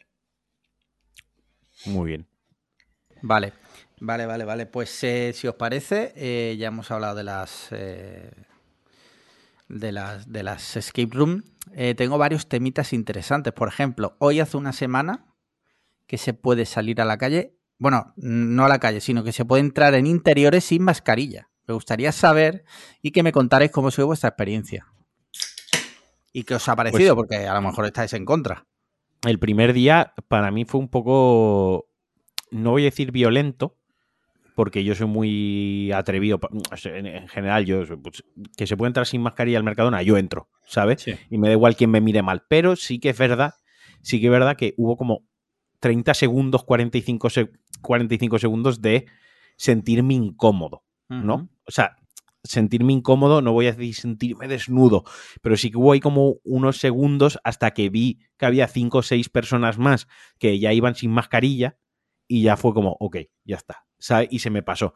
Pero sí que tuve como ese impasse de esos 5, 50 segundos, un medio minuto de sentirme, de sentirme incómodo. Más allá de eso, pues no sé, yo, la, la cuestión es que estoy viendo a bastante gente sin mascarilla, pero también bastante gente con mascarilla. Creo que Sí, se está tratando de una manera con bastante naturalidad y bastante normalidad. Lo que sí que, vaya, yo lo que me he quedado con todo esto es, si te apetece ir dentro del supermercado con mascarilla porque te quedas más tranquilo, ve. Ya está, esto es así de sencillo. A mí ni me hace daño, ni me molesta, ni ya está. A mí ya me han quitado la, la obligación, ¿no? Que puedo hacer también lo que yo quiera en mi acto de en mi ejercicio de la libertad pues ya está, todos somos libres y que cada uno haga lo que, lo que le, le haga sentirse más a gusto y ya está. Entiendo el que es el que se la pone por miedo, entiendo el que se la pone por los demás, entiendo el que se la pone por presión social, por bueno, es que mm, todavía no quiero quitármela hasta que no vea que todo el mundo va sin mascarilla. Yo qué sé, es que hay tantos motivos que son cada totalmente uno, ilícitos cada uno con que- sus neuras, quiero decir. que me, eh, que me costaría mucho emitir un juicio de valor de jaja, qué tonto ese que sigue llevando mascarilla en el supermercado. Pues yo qué sé, él verá.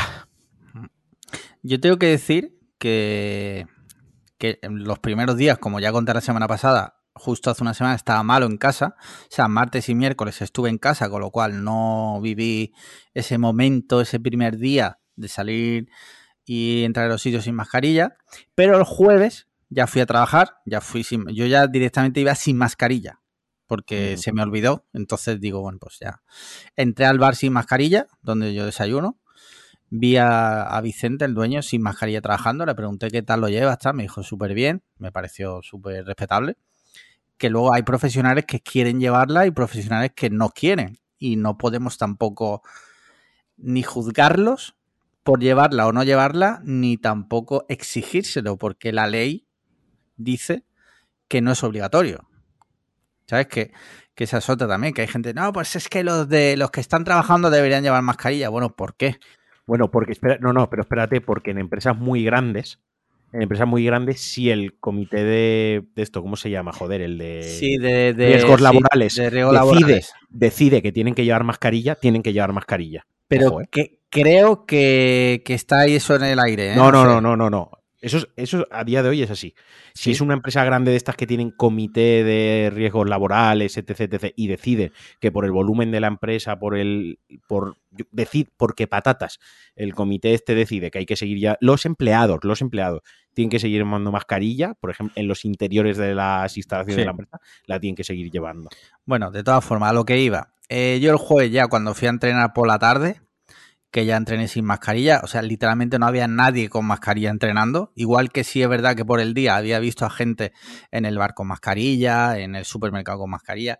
Entrenando nadie llevaba mascarilla, tío. Y es que yo que empecé a entrenar CrossFit con mascarilla, el cambio es que, es que no tiene nada que ver, tío. O sea, mm, incluso suda- sudas menos, tío. No sé si es porque la mascarilla al respirar tan fuerte y tal eh, te hace sudar más, no lo sé. Pero los días que he ido a entrenar he sudado menos, tío. Mm. Y ha sido, para mí ha sido eh, game changer total, la verdad. ¿Y tú, Ingeru? No, bueno, yo, yo sí que los primeros días tienes que hacer como el esfuerzo activo de, de- Porque yo, vamos, tenía unas ganas de quitármela de la leche. Sí que tienes que hacer como ese esfuerzo de, ah, no, ahora estoy entrando en el interior, da igual, la mascarilla se puede caer en el bolsillo, no pasa nada, tal. Eh, pero bueno, más allá de eso y de algún tic, como por ejemplo hoy en el gimnasio que vas a beber agua y, me he hecho como el gesto de quitarme la mascarilla, digo, joder, que no la tengo, tal, y de rabia y dices, joder, es que qué, putada ha sido todo esto, que, que, andemos con estas manías y todo, ¿por qué? ¿Por qué hemos tenido que pasar por esto? Pero bueno, más allá de eso, bien, me, me he acostumbrado enseguida y, y es, una, es una gozada. O sea, yo, yo he ido literalmente todo lo que se puede ir sin mascarilla, he ido. Si cuando, cuando entro al tren, cuando tengo que ir o lo que sea, en toda la estación sin mascarilla hasta que no entra el tren, no me la pongo También. porque ya he, acabado hasta las narices y ya está. O sea, o sea que bueno. También te digo que yo, yo, sigo llevando una mascarilla en el bolsillo. Sí, porque, por si acaso. porque ante una posible discusión con quien sea, me pongo la mascarilla. O sea, si una cosa también he tenido clara es, yo no voy a discutir por esto. Sí, sí. Quiero decir, si alguien me dice, es una mascarilla porque eh, me la pongo, hago lo que tengo que hacer y me la quito. Quiero decir, lo que tengo claro es que yo no me voy a llevar una puñalada ni me voy a llevar un disgusto más de los que ya tengo en mi vida por discutir por una mascarilla. Eso, vamos, una máxima y es algo que ya he aprendido para, para los restos, para lo que me queda por delante. Mira, me pasó ayer una cosa al hilo de esto, y es que fui al fisioterapeuta, como he la previa, y me fui sin mascarilla. No me acordé. Y cuando llegué allí, y me senté en la sala de espera, digo, hostia, que no llevo mascarilla. Digo, aquí a lo mejor es obligatorio, porque los sitios de sanidad y tal es obligatoria la mascarilla. Total, que cuando salió el chico, le dije, mira, perdona, eh, es que se me ha olvidado la mascarilla, no tengo mascarilla.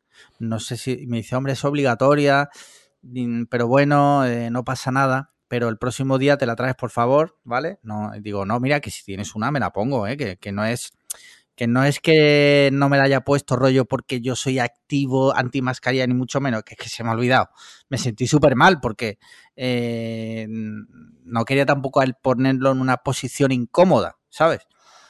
Y al final me dejó entrar sin mascarilla, y es verdad que el próximo día no se me olvida ya. Eh, me la voy a llevar por respeto a él también que está trabajando. ¿Qué ibas a decir, Angueru? Eh, no, que bueno, que hay que, es que hay que llevar una mascarilla en el bolsillo porque mm, ya, no es por evitar discusiones, que también está bien, sino porque no sabes si vas a tener que coger un autobús, no, sabes qué te va a pasar, o si tienes que entrar a un hospital, tienes que entrar a, claro, un taxi, hay que llevarla, es una putada, pero hay que seguir pensando antes de salir de casa en eh, la mascarilla, tal, tenerla por lo menos en el bolsillo. Pues bueno, hasta que hasta que la quiten ya de todos lados, que eso, eso se va a alargar, pero bueno. Hmm. ¿Tú crees, ¿Tú crees que a Miguel Ángel Blanco le hubiesen hecho llevar mascarilla en el culo? Rollo, hay que cumplir el... Mira, perdona, vale que te hemos secuestrado, ¿vale? Vale que hay altas posibilidades de que te peguemos un tiro en la nuca, pero el protocolo COVID, ¿vale? ¿Tú te imaginas que los, los, los, los tres que estaban ahí custodiando, que harían turnos y se irían y harían vigilancia y tal, tendrían un protocolo interno si hubiese pasado el COVID de llevar mascarilla, porque imagínate que hay un brote de COVID en el Zulo donde tiene a Miguel Ángel secuestrado y no puede ir nadie a vigilarlo. Ellos, ellos llevaban máscara, o sea, de ETA se va a poder decir lo que queráis, pero ellos no inventaron ni propagaron el COVID. Eso, eso no se puede decir de ellos. Ojo, eh, mucha risa con esto, pero César Carballo, el todólogo, este, este tío que es el, el mayor subnormal que hay en España, cuando la guerra de Ucrania, ¿vale? Hizo un hilo hablando sobre COVID, ojo, COVID en la guerra de Ucrania, nivel. Si cogen a un prisionero de guerra, hay que hacerle test de COVID no vaya a ser que te, que te infecte a tu tropa. rollo, o sea, totalmente cabeza galáctica. O sea, ¿tú crees que lo que están ahí en la puta guerra van a llevar test de antígenos? Los tercios, ¿no? Rollo los tercios. Sí, rollo que, que, cuando iban a colonizar, palabra, palabra eufemismo, ¿no? Para decir masacrar y hacer lo que les saliese los cojones. bueno, eh, esa es tu opinión introducían enfermedades en los poblados y tal para que la peña se palmase también, ¿sabes? Para que pues, estuviesen débiles. César Carballo, crack. O sea, crack. Este, este, en eh, Minecraft me, gustaría encontrarme yo a este, este personaje. Mira, este, este, es, este es uno de los que estaría guay el botoncito este de Twitter, del que decíamos, de pagar y, que te, pongan al teléfono con él directamente. Mira, eh, que se me ha olvidado que es lo primero que tendríamos que haber hablado. Y es que, como hemos dicho al principio, Aingeru es el director creativo de Cliffhanger. Eh, nos ha diseñado muchas cosas. Y eh, cuando decidimos hacer merchandising, pues creímos que lo, más correcto y lo mejor era contar con Aingeru. Aingeru nos ha diseñado las dos camisetas que hemos, que hemos lanzado y la taza, ¿vale? a nivel creativo le dimos total libertad. O sea, la verdad es que Él nos vino con unas ideas y le dijimos, desarrollalas. Me gustaría que él contara un poco cómo fue. O sea, cómo, cómo te sentiste cuando te dimos esa noticia, ¿no? Cuando te llamamos y te dijimos, has sido el elegido de toda la gente que está dispuesta a trabajar con nosotros. No, pero ahora en serio. Te llevas toda la Eh, licitación. Sí. no, pero eh, tengo que decirte que, joder, fue un trabajo impresionante. Te lo digo aquí en público, delante de nuestros oyentes. Muchas gracias, muchas gracias. y que súper orgulloso de poder contar contigo. Pero sí me gustaría que nos contase a nivel creativo cómo fue, o sea, cómo desde que tuviste la idea hasta que lo plasmaste, cómo funciona la mente de un artista. Porque para mí, que, que no tengo ningún tipo de, de, de, mm, capacidades artísticas, para mí es como ciencia ficción. No, a ver, eh, lo- podemos contar cómo fue y vosotros lo habéis visto también, habéis visto todo el proceso y, y las cosas que pensaba y, y, de hecho como lo que íbamos a hacer a lo que acabamos haciendo es muy diferente. Eh, y al principio la cosa iba a ser una taza y se, iba- y- y se iba a reaprovechar como se ha reaprovechado, cambiando cosas y añadiéndole aquel chiste de, de buenos días lo primero y tal. Pero se ha reaprovechado un fanart que, que yo hice hace mucho tiempo mm, porque Sí. quería subirlo a Instagram, pues igual que subo ilustraciones de cosas que me gustan, pues de, de este podcast, pues yo quería subir una ilustración y así lo hice. El, ¿no? el musical de Hamilton. Sí. y, Cliffhanger. y cliffhanger. Eso Sí. es. No, no, no, es, es tal cual. Eh, entonces, bueno, reaprovechamos eso. Y lo que sí que os dije, que me dijisteis que queríais hacer una camiseta con, con ese diseño, y lo que sí que os dije es, a ver, que hay gente que igual puede comprar esa camiseta y que sería la opción fácil. Sería la opción fácil, no nos llevaría nada de tiempo y hay gente que la compraría. Pero yo me pongo en el lugar de un oyente de, de un podcast que me gusta, igual ese diseño no lo veo tanto. O sea, al final es llevar vuestra cara en una camiseta y dices, "Mm, ¿puede molar? Puede molar. Pero igual podemos ir un poco más allá. Lo que pasa es que la fórmula tampoco la teníamos. No, yo, yo, Sí. yo no sabía muy bien. Y, y- y- y un día nos pusimos a ver referencias, nos pusimos a ver cosas y, os, os tenéis que acordar que, que nos hizo clic la cabeza y dijimos, Sí. esto hay que hacerlo. Yo, yo, yo Sí. no quería, encima no tenía tanto tiempo en ese momento y, aún así dije, esto es, ya está, se nos ha ocurrido esto y tenemos que hacerlo. Bueno, lo que se nos ocurrió fue hacer un merchandising, pero mm, tratar a Cliffhanger como si fuera una marca, una marca. Y, y una marca, en este caso, de ropa. Vamos a hacer merchandising, vamos a hacer mm, ropa, pues vamos a tratar a Cliffhanger como si fuera una marca de ropa. Y, y bueno, eh, el resto está chupado, o sea, porque yo al final me conozco todo vuestro lore, eh, he, he escuchado todos los episodios en el grupo de mecenas, estoy muy activo y entonces Sí. ha sido muy sencillo llegar a esas dos ideas que hemos tenido. La lista es enorme.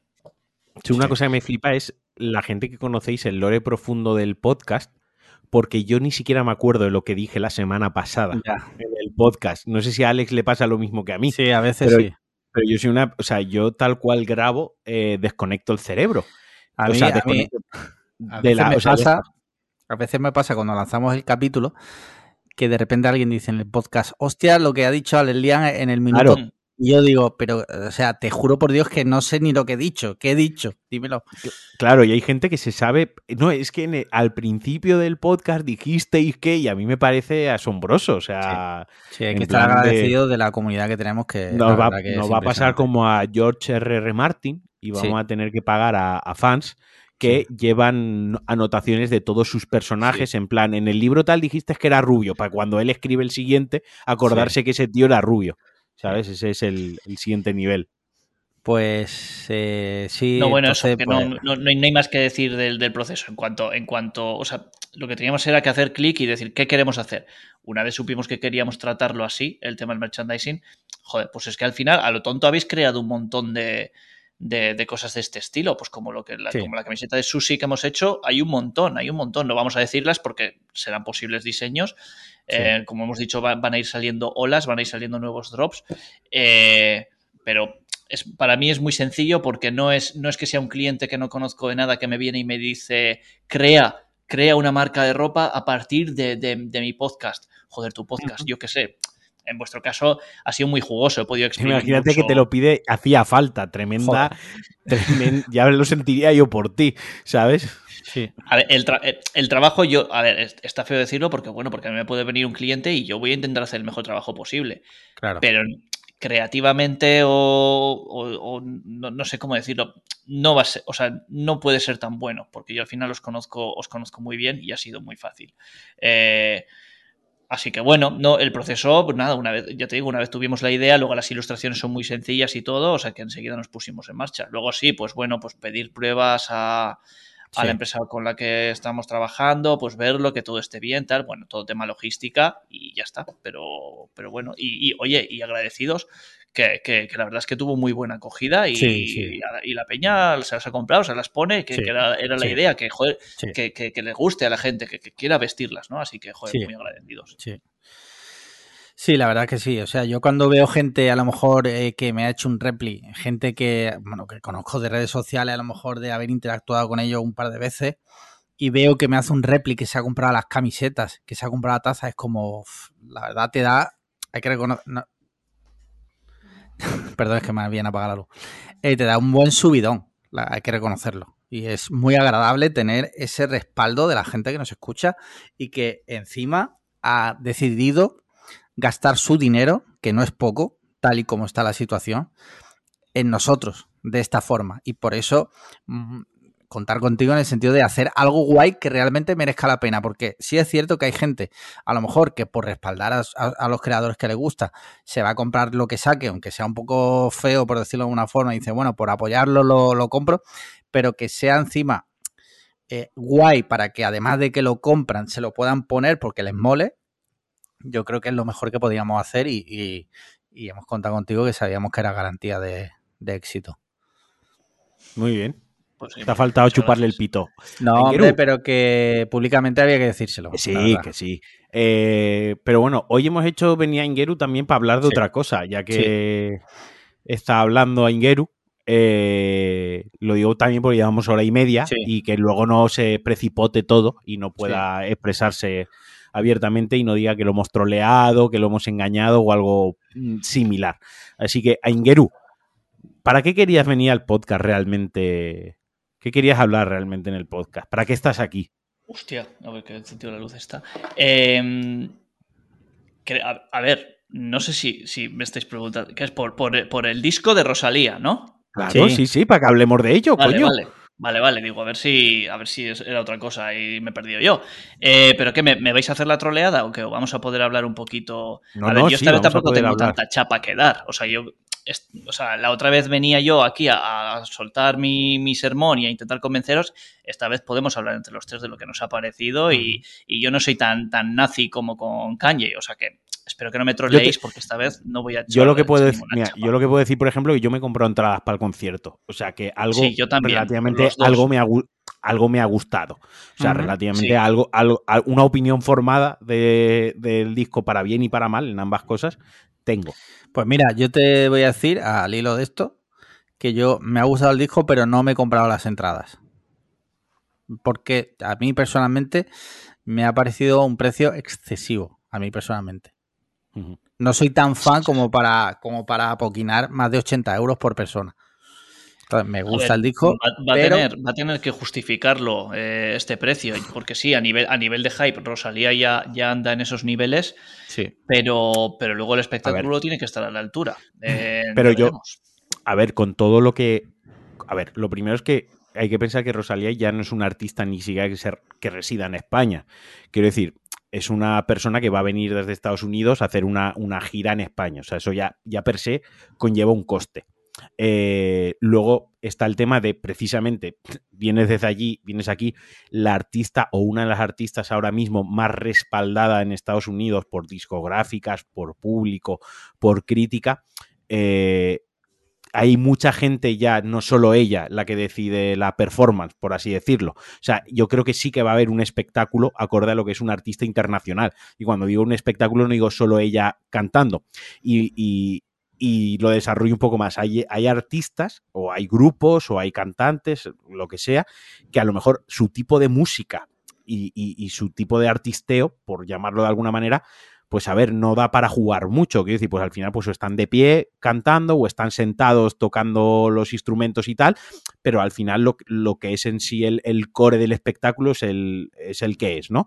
Eh, no sé, me viene a la cabeza, por ejemplo, Pereza, por poner un ejemplo, ¿no? O Leiva. joder, pues le iba más allá de tocar la guitarra o que salga algún invitado especial a hacerle un dúo o a acompañarle, pues poca cosa más puede hacer, ¿no? Por, por, el típico, por el tipo de música que está haciendo, por el tipo de carrera y trayectoria que tiene, por el tipo de artista que es también. Rosalía, pues a lo mejor Rosalía sí queda para una performance más, entre comillas, de, fantasía, más una performance más internacional, más lo que es un tour, un espectáculo, eh, y el año que viene si hace otra gira que cambie todo el espectáculo. Quiero decir que, como a mi forma de entenderlo, no estoy pagando solo por escuchar a cantar Rosalía en directo, sino estoy pagando un poco por todo el espectáculo que va a montar, que yo creo que sí que va, que sí que se va a justificar. Es, es lo que decía Engeru. Claro, si has cobrado ese precio, ahora está en su, la pelota está en su campo, tiene que justificarlo. Yo creo que ahí no van a fallar. Yo por eso te digo una cosa, me parece perfecto, o sea, jamás voy a entrar a juzgar los precios de nada porque eh, me conocéis, sabéis que lo respeto. Simplemente que yo personalmente, eh, en este momento de mi vida, mm, no me apetece pagar 170 eh, euros para ir a ver. Creo que prácticamente el único que yo pagaría algo así sería Drake, que me tiraría de cabeza pero es que cuando, o sea, yo iba dispuesto a comprar las entradas y cuando seleccioné las entradas y el precio final era más de 170 euros, dije, guau, no. O sea, lo hablé con mi mujer además, dijimos, mm, no. Que, lo, que me parece genial y seguro que lo vais a pasar de puta madre y me vais a dar súper envidia con las historias que vais a subir y tal. Pero para mí, ahora mismo, no, no, lo, no, sí. no estoy dispuesto a pagarlo. es, totalmente loable. Es como el que se gasta 80 euros en la final de la Copa del Rey para verla en el, en el campo, ¿no? Y no sabe si el partido va a ser entretenido o al final va a resultar ser una mierda el partido. Tiene ciertas expectativas de cara a la final, de cara a ese evento, pero a lo mejor luego es un bluff. Y, las, y es que las entradas para una final de 80 pavos no, no, bajan. Mínimo. ¿sabes? o el que va. Es una decisión, como cualquier otra. Pues bueno, tú has decidido. A ver, yo, uniéndolo un poco con el disco, yo diría que, a ver, que es que yo, encima, el disco igual a mí tampoco ha sido un disco que me haría comprar una entrada para un concierto. Igual, si tengo que juzgarlo a nivel de cuánto me ha gustado el disco, no ha sido como, por ejemplo, el del madrileño, que el disco sí que lo, he quemado y me ha, entrado estéticamente mucho más y se ha acercado más a, mis gustos de, que el de Rosalía, por ejemplo. Pero yo, lo que sí que diría del disco de, Rosalía, por ejemplo, es que, es que no hay que tratarlo, o sea, se han hecho muchos memes y tal por, por algunas letras, algunas cosas, y yo he sido el primero en, participar en esos memes porque me descojonaba. Pero no hay que tratar al disco de una forma, yo creo, superflua, ni decir, va, a esta se le ha ido ya la pinza, que es algo que yo también he dicho. ¿eh? Em, Ojo que Ramón García, que Ramón García, Ramón García, el conocido Ramón García, ha llegado a decir que el disco es una mierda que es como sí, sí, pero ¿cuánto, Ramón García, Ramón García, ¿cuánto has escuchado? ¿Cuánto has escuchado ubícate, Ramón Chu, ubícate, Ramón Claro, ¿cuánto has escuchado del disco y cuánto te has interesado realmente por saber lo que estaba haciendo la, muchacha? Es que no, es que eh, a, lo, que veis es que al disco se tiene que hablar del disco y que es un disco del que se puede hablar y que es un disco que tiene chicha, pese, pese a que tenga una capa eh, sí, que, parece, que, parece más, más tonto de lo que realmente es. Y que aparte que los singles están, están, yo creo, elegidos porque son igual los temas más comerciales. Es normalmente lo que se hace, ¿vale? Pero, pero a veces también se tira por, por elegir singles que representen un poco más la esencia del disco. Y en este caso yo creo que los singles, que si no me equivoco son La Fama, Saoko y Chicken Teriyaki, se, se llama, para mí o sea, no reflejan lo que es el disco. Entonces, claro, si tú como Ramón García escuchas solo Chicken Teriyaki y Saoko, pues dices, pues vaya mierda, eh, esto, esto qué es, esto no sé qué. Lo, escuchas dentro de lo que es el disco, estos tres singles, y es otra cosa. Y, hay, que, hay que valorar que no, que no ha ido con el piloto automático. Como, como, pueden hacer muchísimos artistas. E, ella podía haber hecho un disco que, que, que yo qué sé, pues que gustase mucho a la gran mayoría de fans o lo que sea, y ha querido seguir experimentando y ha querido saber qué cosas qué cosas se pueden hacer nuevas, qué cosas, hasta dónde puede llegar ella también, y oye, es de valorar. Que Rosalía no ha inventado la rueda, quiero decir que Rosalía es una artista con una carrera breve, de momento. sí, por ahora sí, claro. Rosalía hace literalmente cuatro días, literalmente no, pero hace nada, estaba delante de Risto Mejide y, estaba, y Risto Mejide le está diciendo no vales para cantar en un programa de estos de Got Talent, ¿sabes? De, los, de, de, los de la tele, en Telecinco. Le está, Grande Risto, buen ojo. Risto Mejide, buen, buen ojo, ¿sabes? Le has dicho a Rosalía en su cara que no vales para esto, dedícate a otra cosa. ¿Vale? O sea, que eso ubícate, Risto. Para, eh, para, que nos ubiquemos nosotros en el espacio-tiempo de la generación Rosalía. Es una que cuando era adolescente fue a la tele, a un programa, a un show talent de estos, a ver si probar suerte, ¿vale? O sea, es muy reciente su trayectoria. Y artistas que cuando arrancan su trayectoria tienen un, tienen un estilo y cuando cogen algo de relevancia, que la relevancia al final es dinero y el dinero lo que te permite es ir más allá y experimentar y hacer otras cosas diferentes porque tienes ese respaldo detrás, eh, y empiezan a experimentar y empiezan a evolucionar y a lo mejor, pues oye, sacan un disco que gusta mucho a los fans más clásicos, a lo mejor luego sacan otro disco que no gusta ni a los fans de toda la vida ni a los, ni a los fans nuevos y a lo mejor luego sacan otro que son muy buenos. O sea, yo no todos los, no todos los discos de Green Day me gustan por igual. No mm. todos los discos de los Red Hot Chili Peppers, que además voy el mes que viene a verlos ahí a Sevilla, no todos los discos me, me, gustan por igual. Hay discos de los Rejo Chili Peppers que me escucho tres canciones y el resto se me hace soporífero o de Offspring. Voy, a decir, algo, voy a decir que, algo que, que, ya, y ya acabo, un segundo. que, sí, que Rosalía, quiero decir, es el, creo que es el segundo o el tercer disco de estudio que, saca, que tiene mucha carrera por delante. Que, que, tiene muchísimo talento, es una persona con muchísimo talento, te puede gustar más o menos una canción u otra, creo que tiene un disco que creo que es muy fácil que te guste al menos una canción del disco, porque toca muchos géneros diferentes. Tiene, la, fama es una bachata, quiero decir. Eh, luego tiene reggaetón, luego tiene baladas, luego tiene flamenco. O sea, muy difícil que de ese disco no haya algún menos una o dos que te gusten. Y eso también es un mérito, hacer un disco tan variopinto, ¿no? Y tan tan diversificado que puede gustar a gente muy dispar, también tiene su mérito. Entonces, pues oye, que, tiene mucho recorrido, que tiene mucho talento y que te puede gustar más o menos el disco, pero catalogarlo como una mierda o que se le ha ido la pinza es de tener muy, iba a decir criterio, no, de tener muy poca idea de qué va la vaina. Voy a decir algo eh, que igual algunas personas consideran exagerado, pero esto algo similar, no igual, ni muchísimo menos, ni lo estoy comparando pero algo similar le pasó en su día a Camarón cuando lanzó La leyenda del tiempo. Él venía a hacer un flamenco 100% puro y de repente hace un disco mmm, que mezclaba Camarón, o sea, que mezclaba flamenco con rock, flamenco con psicodelia. Y de repente es, eh, no sé si lo sabéis, pero fue criticado y vilipendiado muy, muy, muy fuerte. No estoy comparando a Rosalía con Camarón, ¿vale? Pero no, Camarón ya sabemos que es un dios. Pero va, vamos a lo mismo. Rosalía lo que ha hecho es música de autor. Ha hecho, lo que ella ha querido. Lo que ella ha querido, exacto. Lo que ella ha querido. Esto es igual que el cine de autor y, no por autor, y esto es un, error de facto, pensar que cuando es cine de autor es independiente y de bajo presupuesto. O sea, Michael Bay es cine de autor, igual que Christopher Nolan es cine de autor. Y igual que Rosalía ahora te ha hecho un disco de autor. Hay otros artistas que ni son mejores ni son peores. Hay otros artistas que te sacan un disco de lo que, de los lo que quieren los algoritmos de Spotify, ¿no? De lo que han estudiado los algoritmos, pues te hacen 13 canciones o te hacen 9 canciones porque tienen ya la marca, porque generan dinero y ya está. Eso no música de autor. Rosalía lo ha hecho. Entonces, como todo autor que crea algo, va a polarizar mucho. ¿Vale? Todo, todo producto cultural de autor polariza muchísimo, porque tiene personalidad.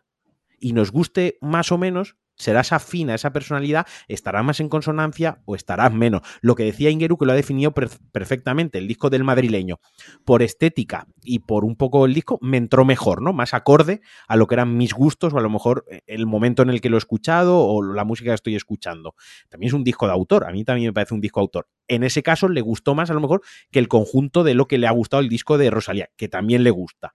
¿No? Pero a lo que voy es que cuando es algo de autor que tiene tanta personalidad, es más fácil tanto empatizar y que te guste y que te entre más y que te guste más, como todo lo contrario, el irte al esto es una mierda que cuando es un disco o es una película, da igual de las de algoritmo, ya podemos catalogarlas así, de las de producción automática, que insisto, están muy bien, o sea, películas Marvel tienen que existir porque tienen que ganar suficientemente dinero para financiar otros proyectos que no sean tan masivos, pero que también sean muy interesantes.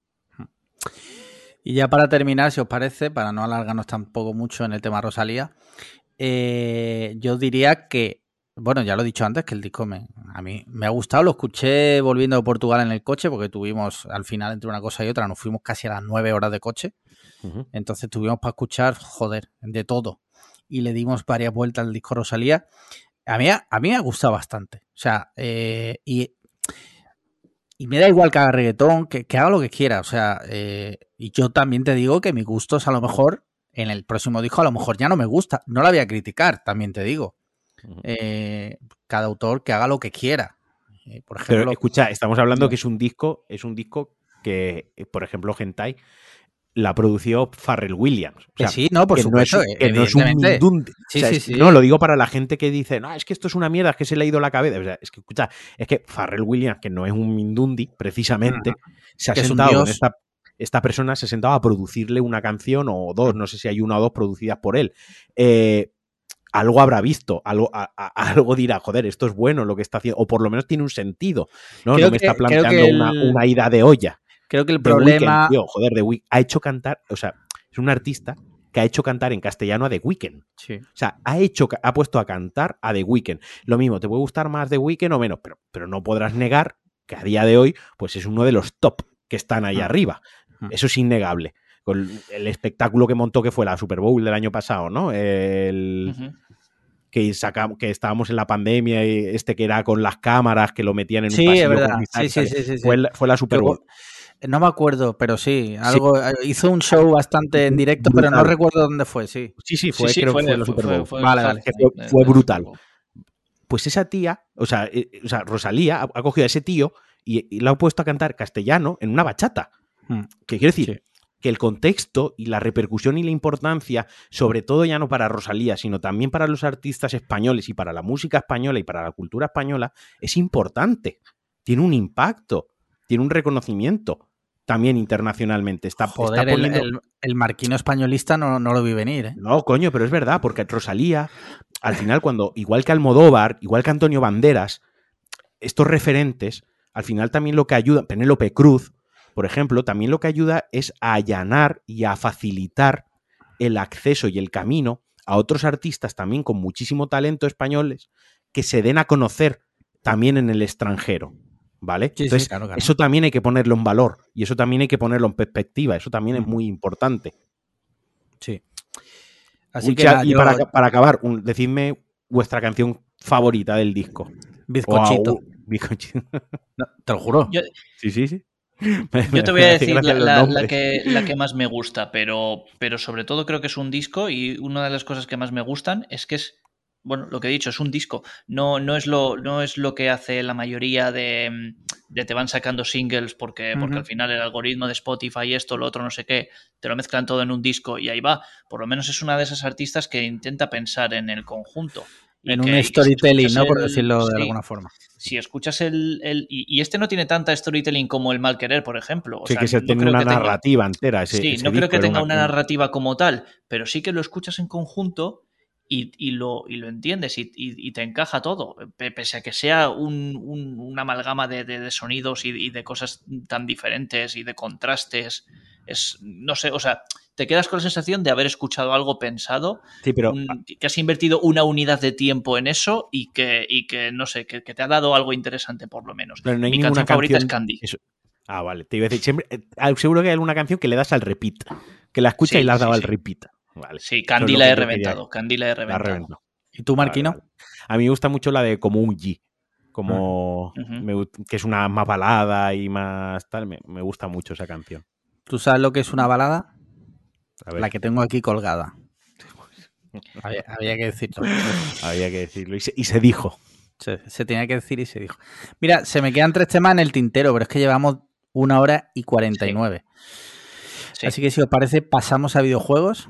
Mm, vale. Muy bien. Yo, como lo he comentado la previa, Vale, vamos a hacer la reseña de Elden Ring, ¿no, Marquino? Sí, ahora, O- ahora me voy a tirar dos horas de, de Elden Ring.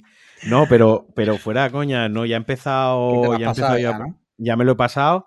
eh, tengo por aquí unas notas, os lo voy a enseñar para quien lo, lo esté viendo en YouTube y también sea mecenas de, de Pulsastar o de, del DLC de, de Alejandro Marquino, que tengo aquí ya en lo que estoy plasmando los dos podcasts que voy a grabar hablando de Elden Ring. 150 eh, horas, dos meses me ha llevado a acabarlo. Eh, en 150 horas he jugado mucho, he jugado al multijugador cooperativo, ayudando, he jugado al competitivo, me metí en PvP a invadir yo, he dejado que me invadan, he bicheado mucho, he probado diferentes armaduras. Bueno, he intentado exprimir al máximo todo, todo lo que me daba el juego hasta, hasta el punto en el que yo sentía que ya se estaba reiterando y repitiendo, ¿no?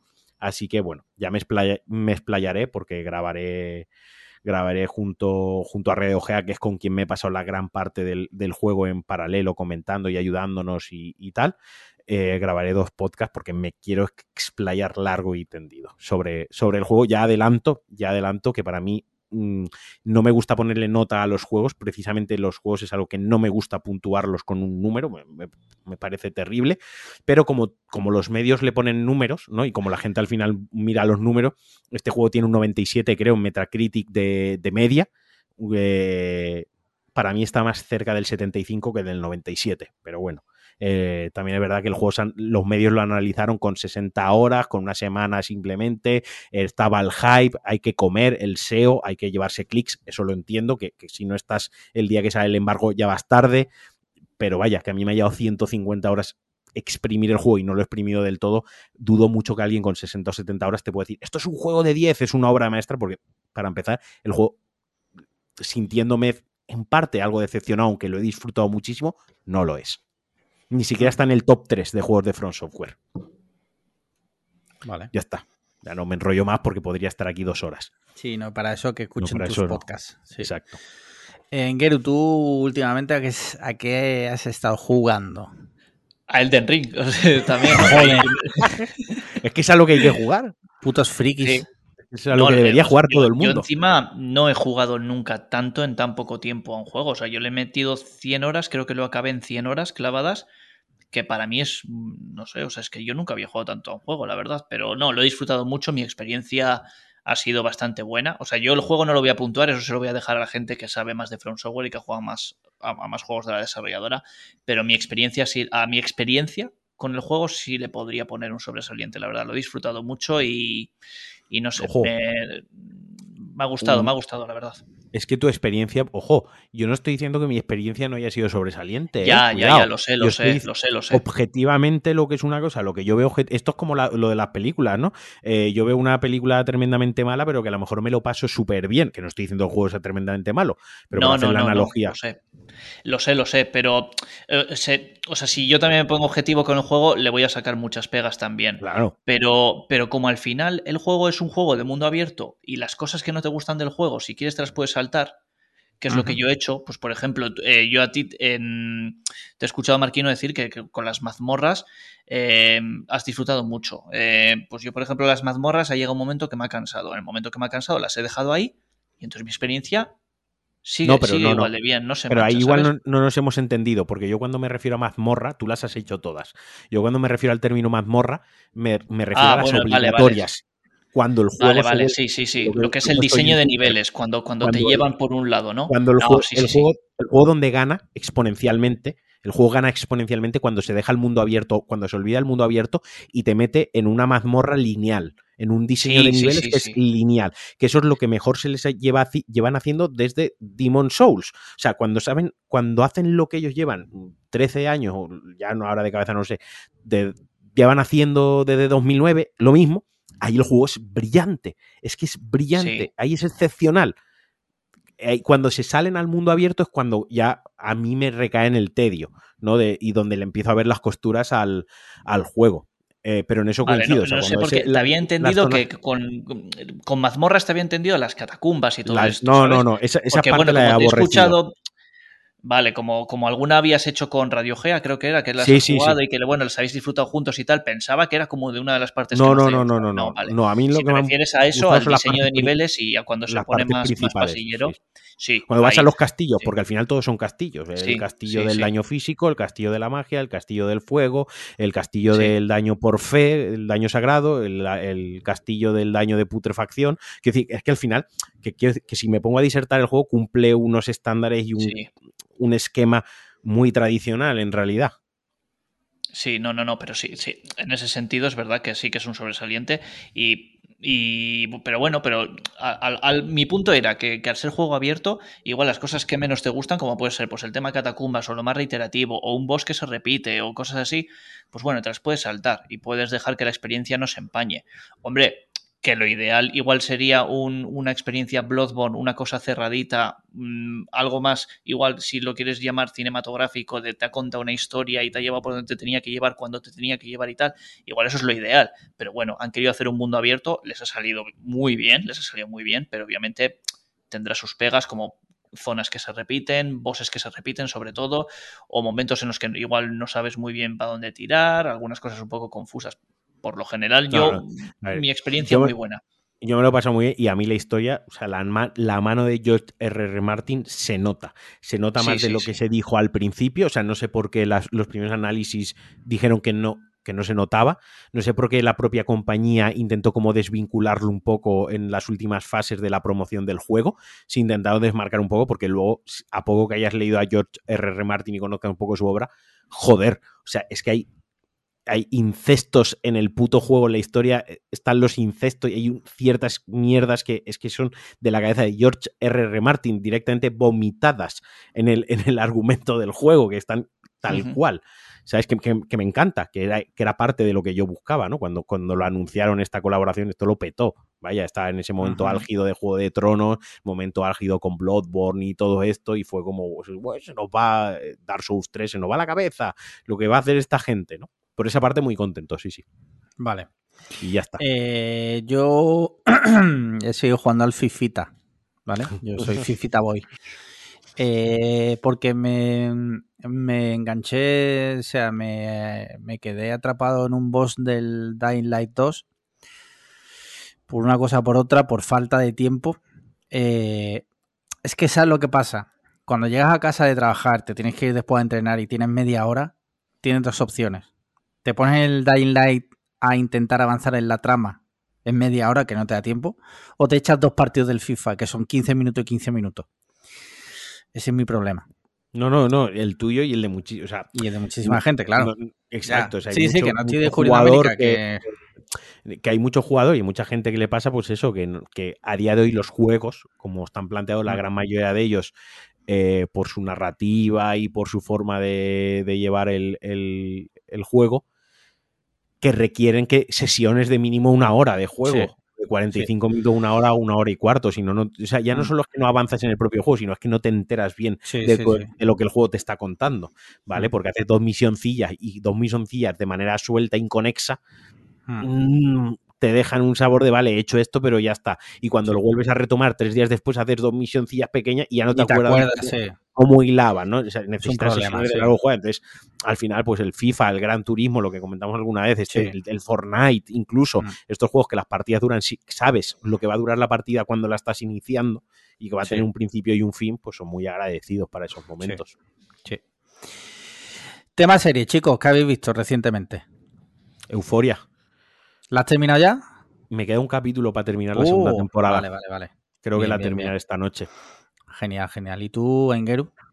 Eh, nosotros, bueno, acabamos la de. Que, que hablasteis la semana pasada de ella, esta de, de Apple TV.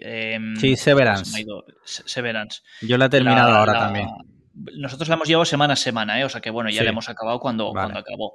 Pero decir que, que sobre todo, o sea, cuando acaba, eh, brutal. dices, o sea, what the fuck, o sea, qué cojones, Sí, sí, sí, sí, sí. ¿qué, qué serie acabo de ver? O sea, Nosotros, nosotros la terminamos anoche y cuando terminó, que ponía Directed by Ben Stiller, dije, me cago en tus, en tus muertos, cabrón. O sea, qué hijo de puta no, eres. Qué, es- qué es- grande eres. Es una final que, que, que, que, que lo gozas. Muy, muy, agradable. Debe de ser muy agradable para tu mujer estar viendo una serie, acaba, sale directo y tú, ¡qué hijo de puta! Pero qué cabrón eres tú gritando eso. Que ser un ambiente súper Precioso, agradable. sí, sí, Precioso. Sí. No, no, es una final de temporada muy buena. Eh, y aparte de eso, estamos viendo también Moon Knight eh, semana a semana. Que bueno, Vale. Yo ya- la, aban- yo la he abandonado, tío. Caballero en Luna. No, no, no, bueno. Bueno, mm, de momento, bueno, entretenidilla, ya, ya veremos por dónde tira. Y, y hemos empezado Eh, también de Apple TV, que Apple TV, joder, bueno, el otro día hablasteis también de... Tiene, tiene buenas cosas, sí. servicio.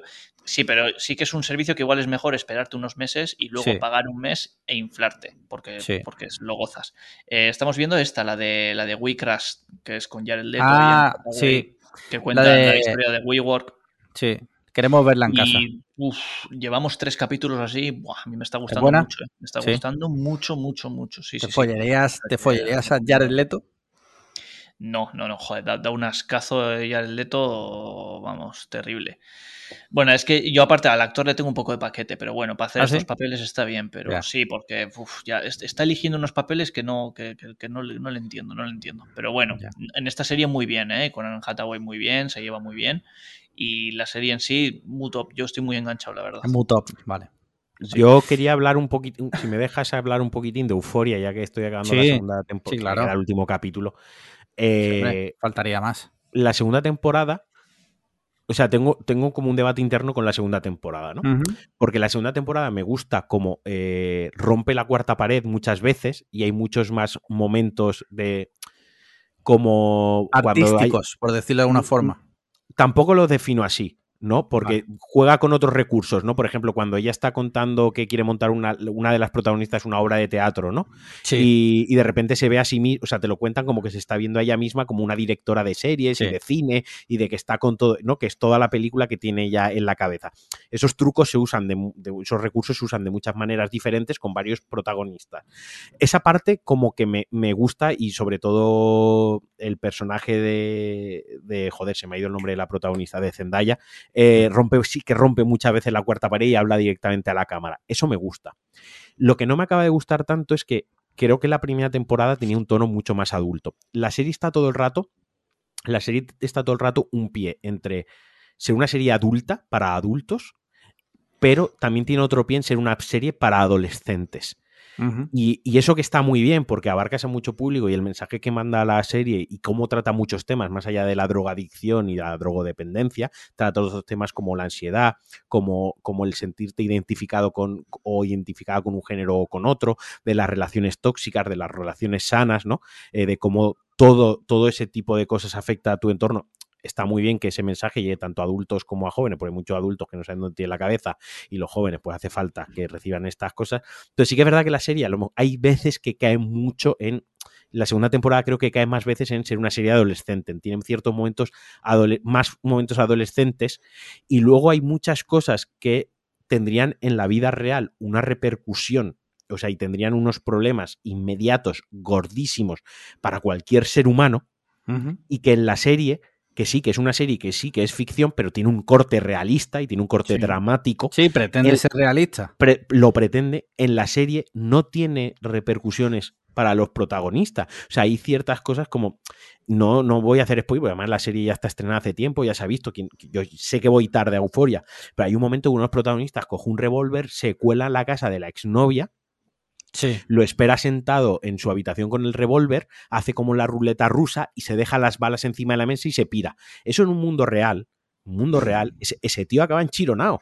O sea, en un Sí. mundo real, en Estados Unidos, ese tío acaba enchironado. Es que ese tío la primera temporada se cuela dos veces en el apartamento de la misma persona, en una de ellas le mete la paliza de su Sí. vida, que, lo deja- que, que esa persona cuando ha ido al Lo hospital deja, habrán lo hecho deja preguntas muñeco. lo deja muñeco y luego vuelve otra vez a extorsionarlo. Coño, en la Estados Unidos real, lo, lo primero que vas y pones una denuncia. Y lo segundo es que si se te han colado una vez en tu casa, la segunda vez que te cuelan, le pegan un tiro.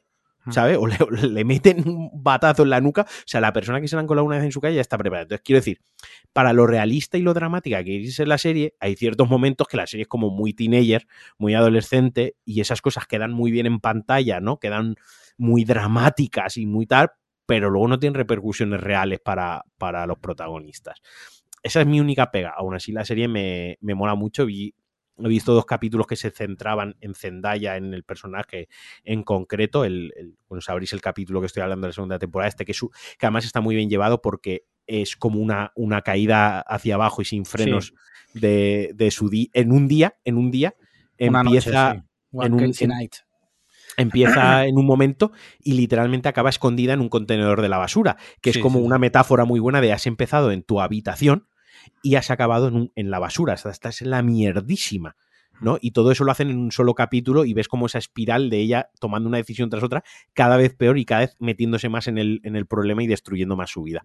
O sea, tiene algunos capitulazos que son la putísima hostia. Yo me quedo con ese en concreto porque, porque está muy, muy bien llevado. Y, poco más que decir de, la serie, que trata muy...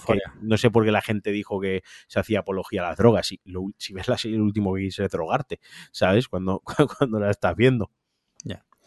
Mira, yo, bueno, he visto, terminado de ver Severance o Separación, como la llaman aquí en España, la que ya hemos hablado en Geru y yo.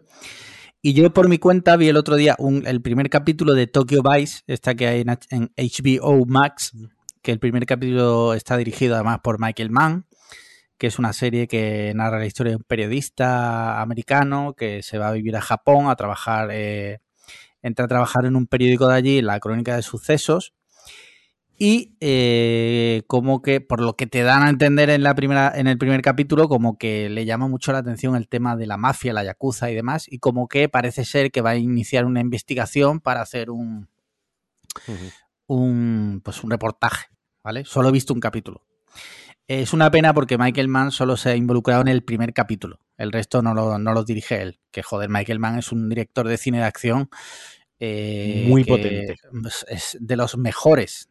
Es de los mejores de la vieja escuela. Entonces, eh, está chulo, tío, la ambientación. La ambientación es cojonuda. Es cojonuda. Pero tengo un problema con el protagonista, el actor este, que es que es que no me dice nada, tío. No, creo que no es buen actor, o por lo menos creo que no está bien dirigido. No me lo creo. Me parece. Veo su cara y no me aporta nada, ¿sabes?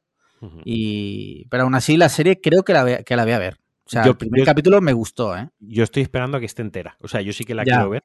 Porque además, por lo que, por lo que tú dices de Michael Mann dirigiendo el primer episodio, a mí me la vendieron, quiero decir. Sí, sí. Michael Mann, uno de mis directores favoritos. Hmm. Si, el, si el hombre se presta a dirigir un capítulo de la serie, es que la serie, para mí, algo bien tiene que estar, ¿no? Sí, hombre, sí, sí, sí. Un, un aval, ¿no? Eh, como un sello de. Ya te digo que. Pero quiero verla completa. Ya, del tirón. Porque cada vez me da más pereza ver series de. Por ejemplo, Moonlight es el ejemplo perfecto. Moonlight me parece un petardazo de serie y me parece un coñazo. Pero es la típica serie que si hubiesen estado los seis capítulos que va a tener o los ocho capítulos que tiene la vez del, tirón. del tirón, me la veo entera. ¿Vale? Porque pese a que sea mala, bueno, la inercia de un capítulo con otro, de entretenidillo, venga, va, pues esto es entretenido, venga, voy a ver el siguiente. Con la inercia la acabo viendo. Pero como es una serie que de semana a semana me permite reposar, que lo que he visto la semana pasada me ha hecho perder el tiempo, hace que la semana siguiente no quiera verla. Entonces, cada vez prefiero ver más series que tienen la temporada completa y, ya está, porque si me gusta el primero me engancho y me la veo, y si no me gusta a mitad de temporada lo dejo, pero no me hacen perder dos meses, ¿sabes? De semana a semana, como en plan de joder, es que he estado cuatro semanas esperando el capítulo y ahora esto se está tornando tremendo mojón y me aburre. Ya. Dicho esto... No, que de serie, pues yo creo que si os parece pasamos a las películas. Vale, vale. Dicho esto, ved Hit, ved Ali, ved Collateral, ved Enemigos Públicos, que son películas de Michael Mann, que estamos hablando de él. ¿Y Miami Vice? A mí yo no la recomiendo porque a mí no me acabo de gustar. ¿No? A, mí no. es para mí tiene algunos, algunas escenas y algunos planos que es, es que este hombre es que es un es que es, es impresionante. Es que es verdad que no es su mejor película. ¿eh? Yo creo que el thriller urbano, el, lo que entenderíamos como cine, thriller urbano, yo creo que con Hit y con Collateral, o sea, Collateral sobre todo, a mí es que me parece un peliculón Collateral. A mí me encanta esa película. Sí, es muy buena, muy buena esa peli. Sí, sí, sí. Eh, tema pelis que habéis visto recientemente que merezca la pena. Angeru, empieza tú. Eh, a ver, he visto varias cosas. Voy a recomendar dos eh, una es Fresh, que también Alex la has recomendado tú, está en Disney Plus, está muy muy bien, muy entretenida, es de estas que te tienen, no sé, la vi en pareja y está muy bien porque bueno, te echas unas risas a veces, comentas tal, tiene un par de giros de guion, eh, muy entretenida y encima no es muy larga, eh, me ha gustado, muy fresquita, como diría. Encima es un tema un poco turbio, así que fresquita, fresquita. Y, la que sí que tengo que recomendar encarecidamente y que vayáis al cine, por favor, es The Northman esta, la nueva de, Robert Eggers, que, mm, me ha parecido una locura. Y eso que no era un fan espectacular de, del director ni nada así, pero bueno, fui a verla al cine y wow, o sea, de esas experiencias mm, que se me van a quedar. ¿eh? Es una historia súper épica. Eh, la música, las imágenes, toda la estética, toda la simbología, todo lo que cuenta, las localizaciones, todo, o sea, hipnotizado de principio a fin. Os digo que entré y a los 10 minutos me estaba meando y no fui al baño y ni me preocupó ni sufrí. O sea, estuve mm, absorto en la película. ¿Quién, quién se mea a los 10 minutos de, empezar la peli? ¿No vas a mear antes de que empiece la película? Fui, fui y aún así me volví, me, me, estaba meando otra vez, o sea, sí, sí, sí.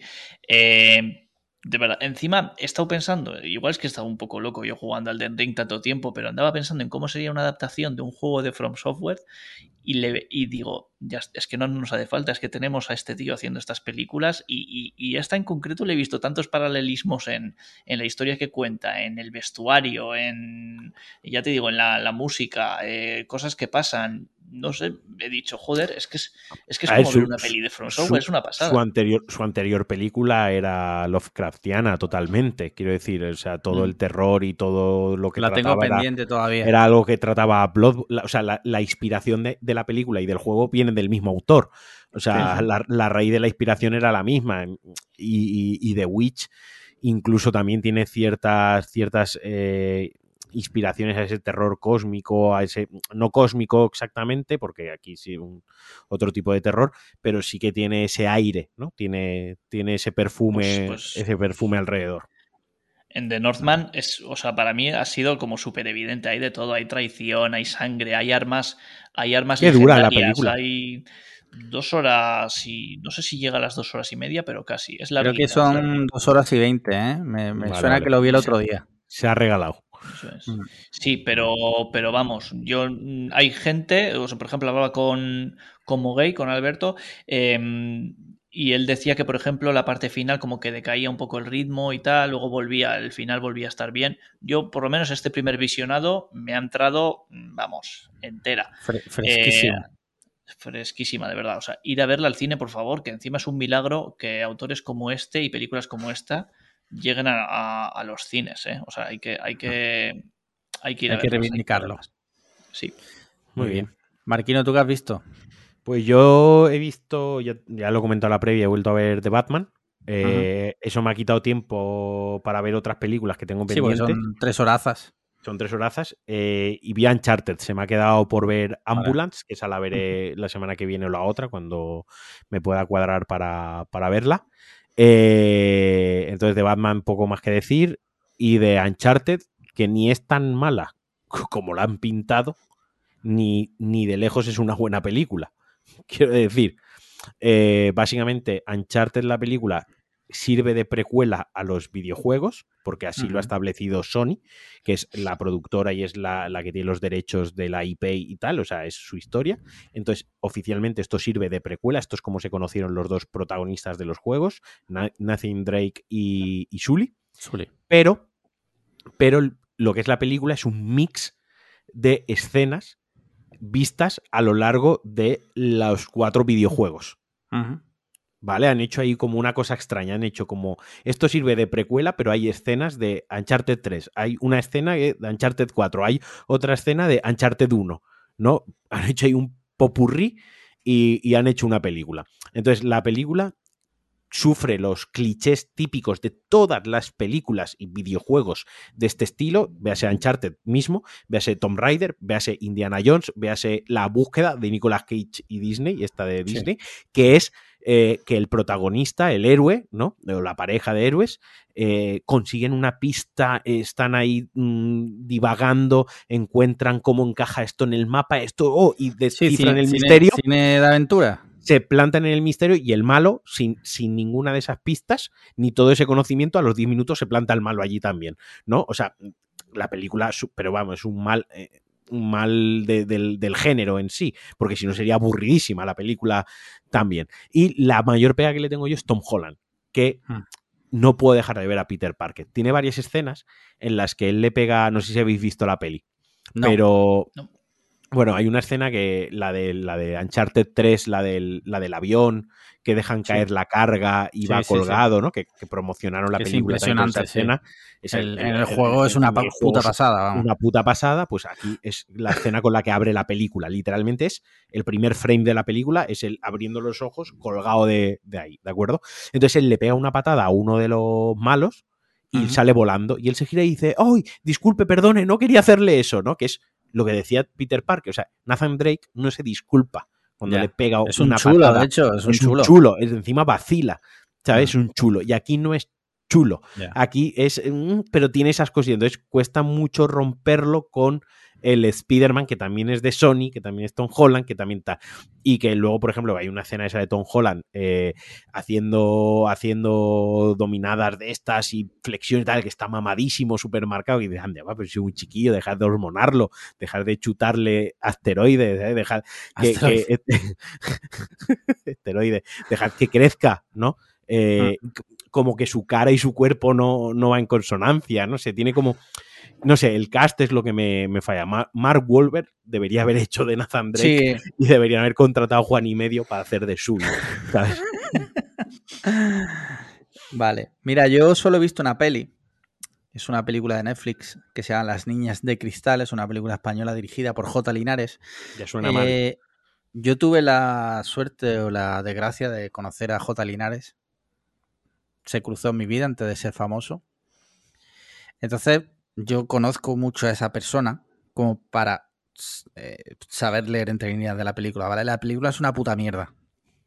Básicamente va de niñas que no son niñas ya, son, son mujeres que se dedican al ballet. Y la película dura casi dos horas y media, en el que no hay argumento. Simplemente es una, una película que no sabe lo que te está, lo que te está contando. Eh, no conoces en ningún momento cuáles son las motivaciones de los personajes. Es como otra puta basura de Netflix, ¿vale? Y vestida como de como de algo que para parecer más inteligente de lo que es. No sé si me explico. Pretencioso. Totalmente el- pretenciosa, muy pretenciosa, sí, sí, sí. Y, y, en fin, es que claro, luego lo comparas con cine negro, y es que, es que es la comparación más obvia, evidentemente. Ya sé que hay muchas obras sobre ballet, pero la más clara, eh, y si veis la película lo entenderéis, es cine negro. Pero es que es una mierda, tío, es que es una mierda. O sea, es que terminas de ver la película y la última escena final dices tú, ¿por qué? O sea, ¿por qué están haciendo eso? Si en ningún momento me has dado a entender que esto podía ocurrir. ¿A qué cojones viene esto? ¿Sabes? O sea, dos horas y media de mi vida tiradas a la basura. Pues no sé, haberla hecho tú, monstruo. No. No, pero mira, eh, me vino una reflexión, ¿no? Porque eh, está claro que todas las películas no pueden ser obras maestras. Eso es- yo creo que todos lo tenemos claro. Si vas a coger un tema que está tan trillado como es el de las chicas que se dedican al ballet, que todos sabemos que eh, sufren mucho, que bla, bla, bla, ¿no? Es un, es un tropo que se llama en el cine y en, en el audiovisual, es un tropo las chicas que se dedican al ballet. Si no vas a hacer una obra maestra, por lo menos haz una película que sea entretenida y que puedas ver y disfrutar. Que, que tú ya sabes que no es una puta pasada la película, pero por lo menos la disfrutas. No sé. No, no, no, no seas tan pretencioso. No, no sé, es que me pongo muy nervioso. Ya te, te- te notamos alterado. sí. Relájate, es, Es una que- película. Ya has no, dicho que no la ya, pero ¿sabes lo que pasa? Que, que con todo esto que ha salido de Netflix ahora, que dicen que ahora van a poner anuncios, que eso ya, ya hablaremos largo y tendido en el siguiente capítulo si da tiempo. eh, que quieren poner anuncios, que la gente se da de baja. Es que es normal, tío. Es que estamos pagando 15 pavos al mes. Que se dice pronto, ¿eh? En comparación con otras plataformas. Esa es tu opinión. Si te digo lo que pago yo. Bueno, ya que tú lo tienes en Turquía, ¿no? Y es que en el momento en el que me quiten esa opción o, o- o- o quiten lo de las cuentas compartidas, Te adiós, quitas. Netflix. Sí, O sea, sí, no, no, por el es culo. que No, no, no vale, claro, no tío. vale lo que, lo que cuesta. Para nada, para nada. Y y menos con este tipo de producciones, tío. Es que no lo vale. Es que no lo vale en ningún caso. ¿eh? No, no, no, para nada. Y ya está. Pues nada, vamos a ir cerrando la paraeta, ¿no? Que llevamos Muy ya bien. aquí Sí. tres horas y Vamos pico a- vamos a despedirnos, mira. todo.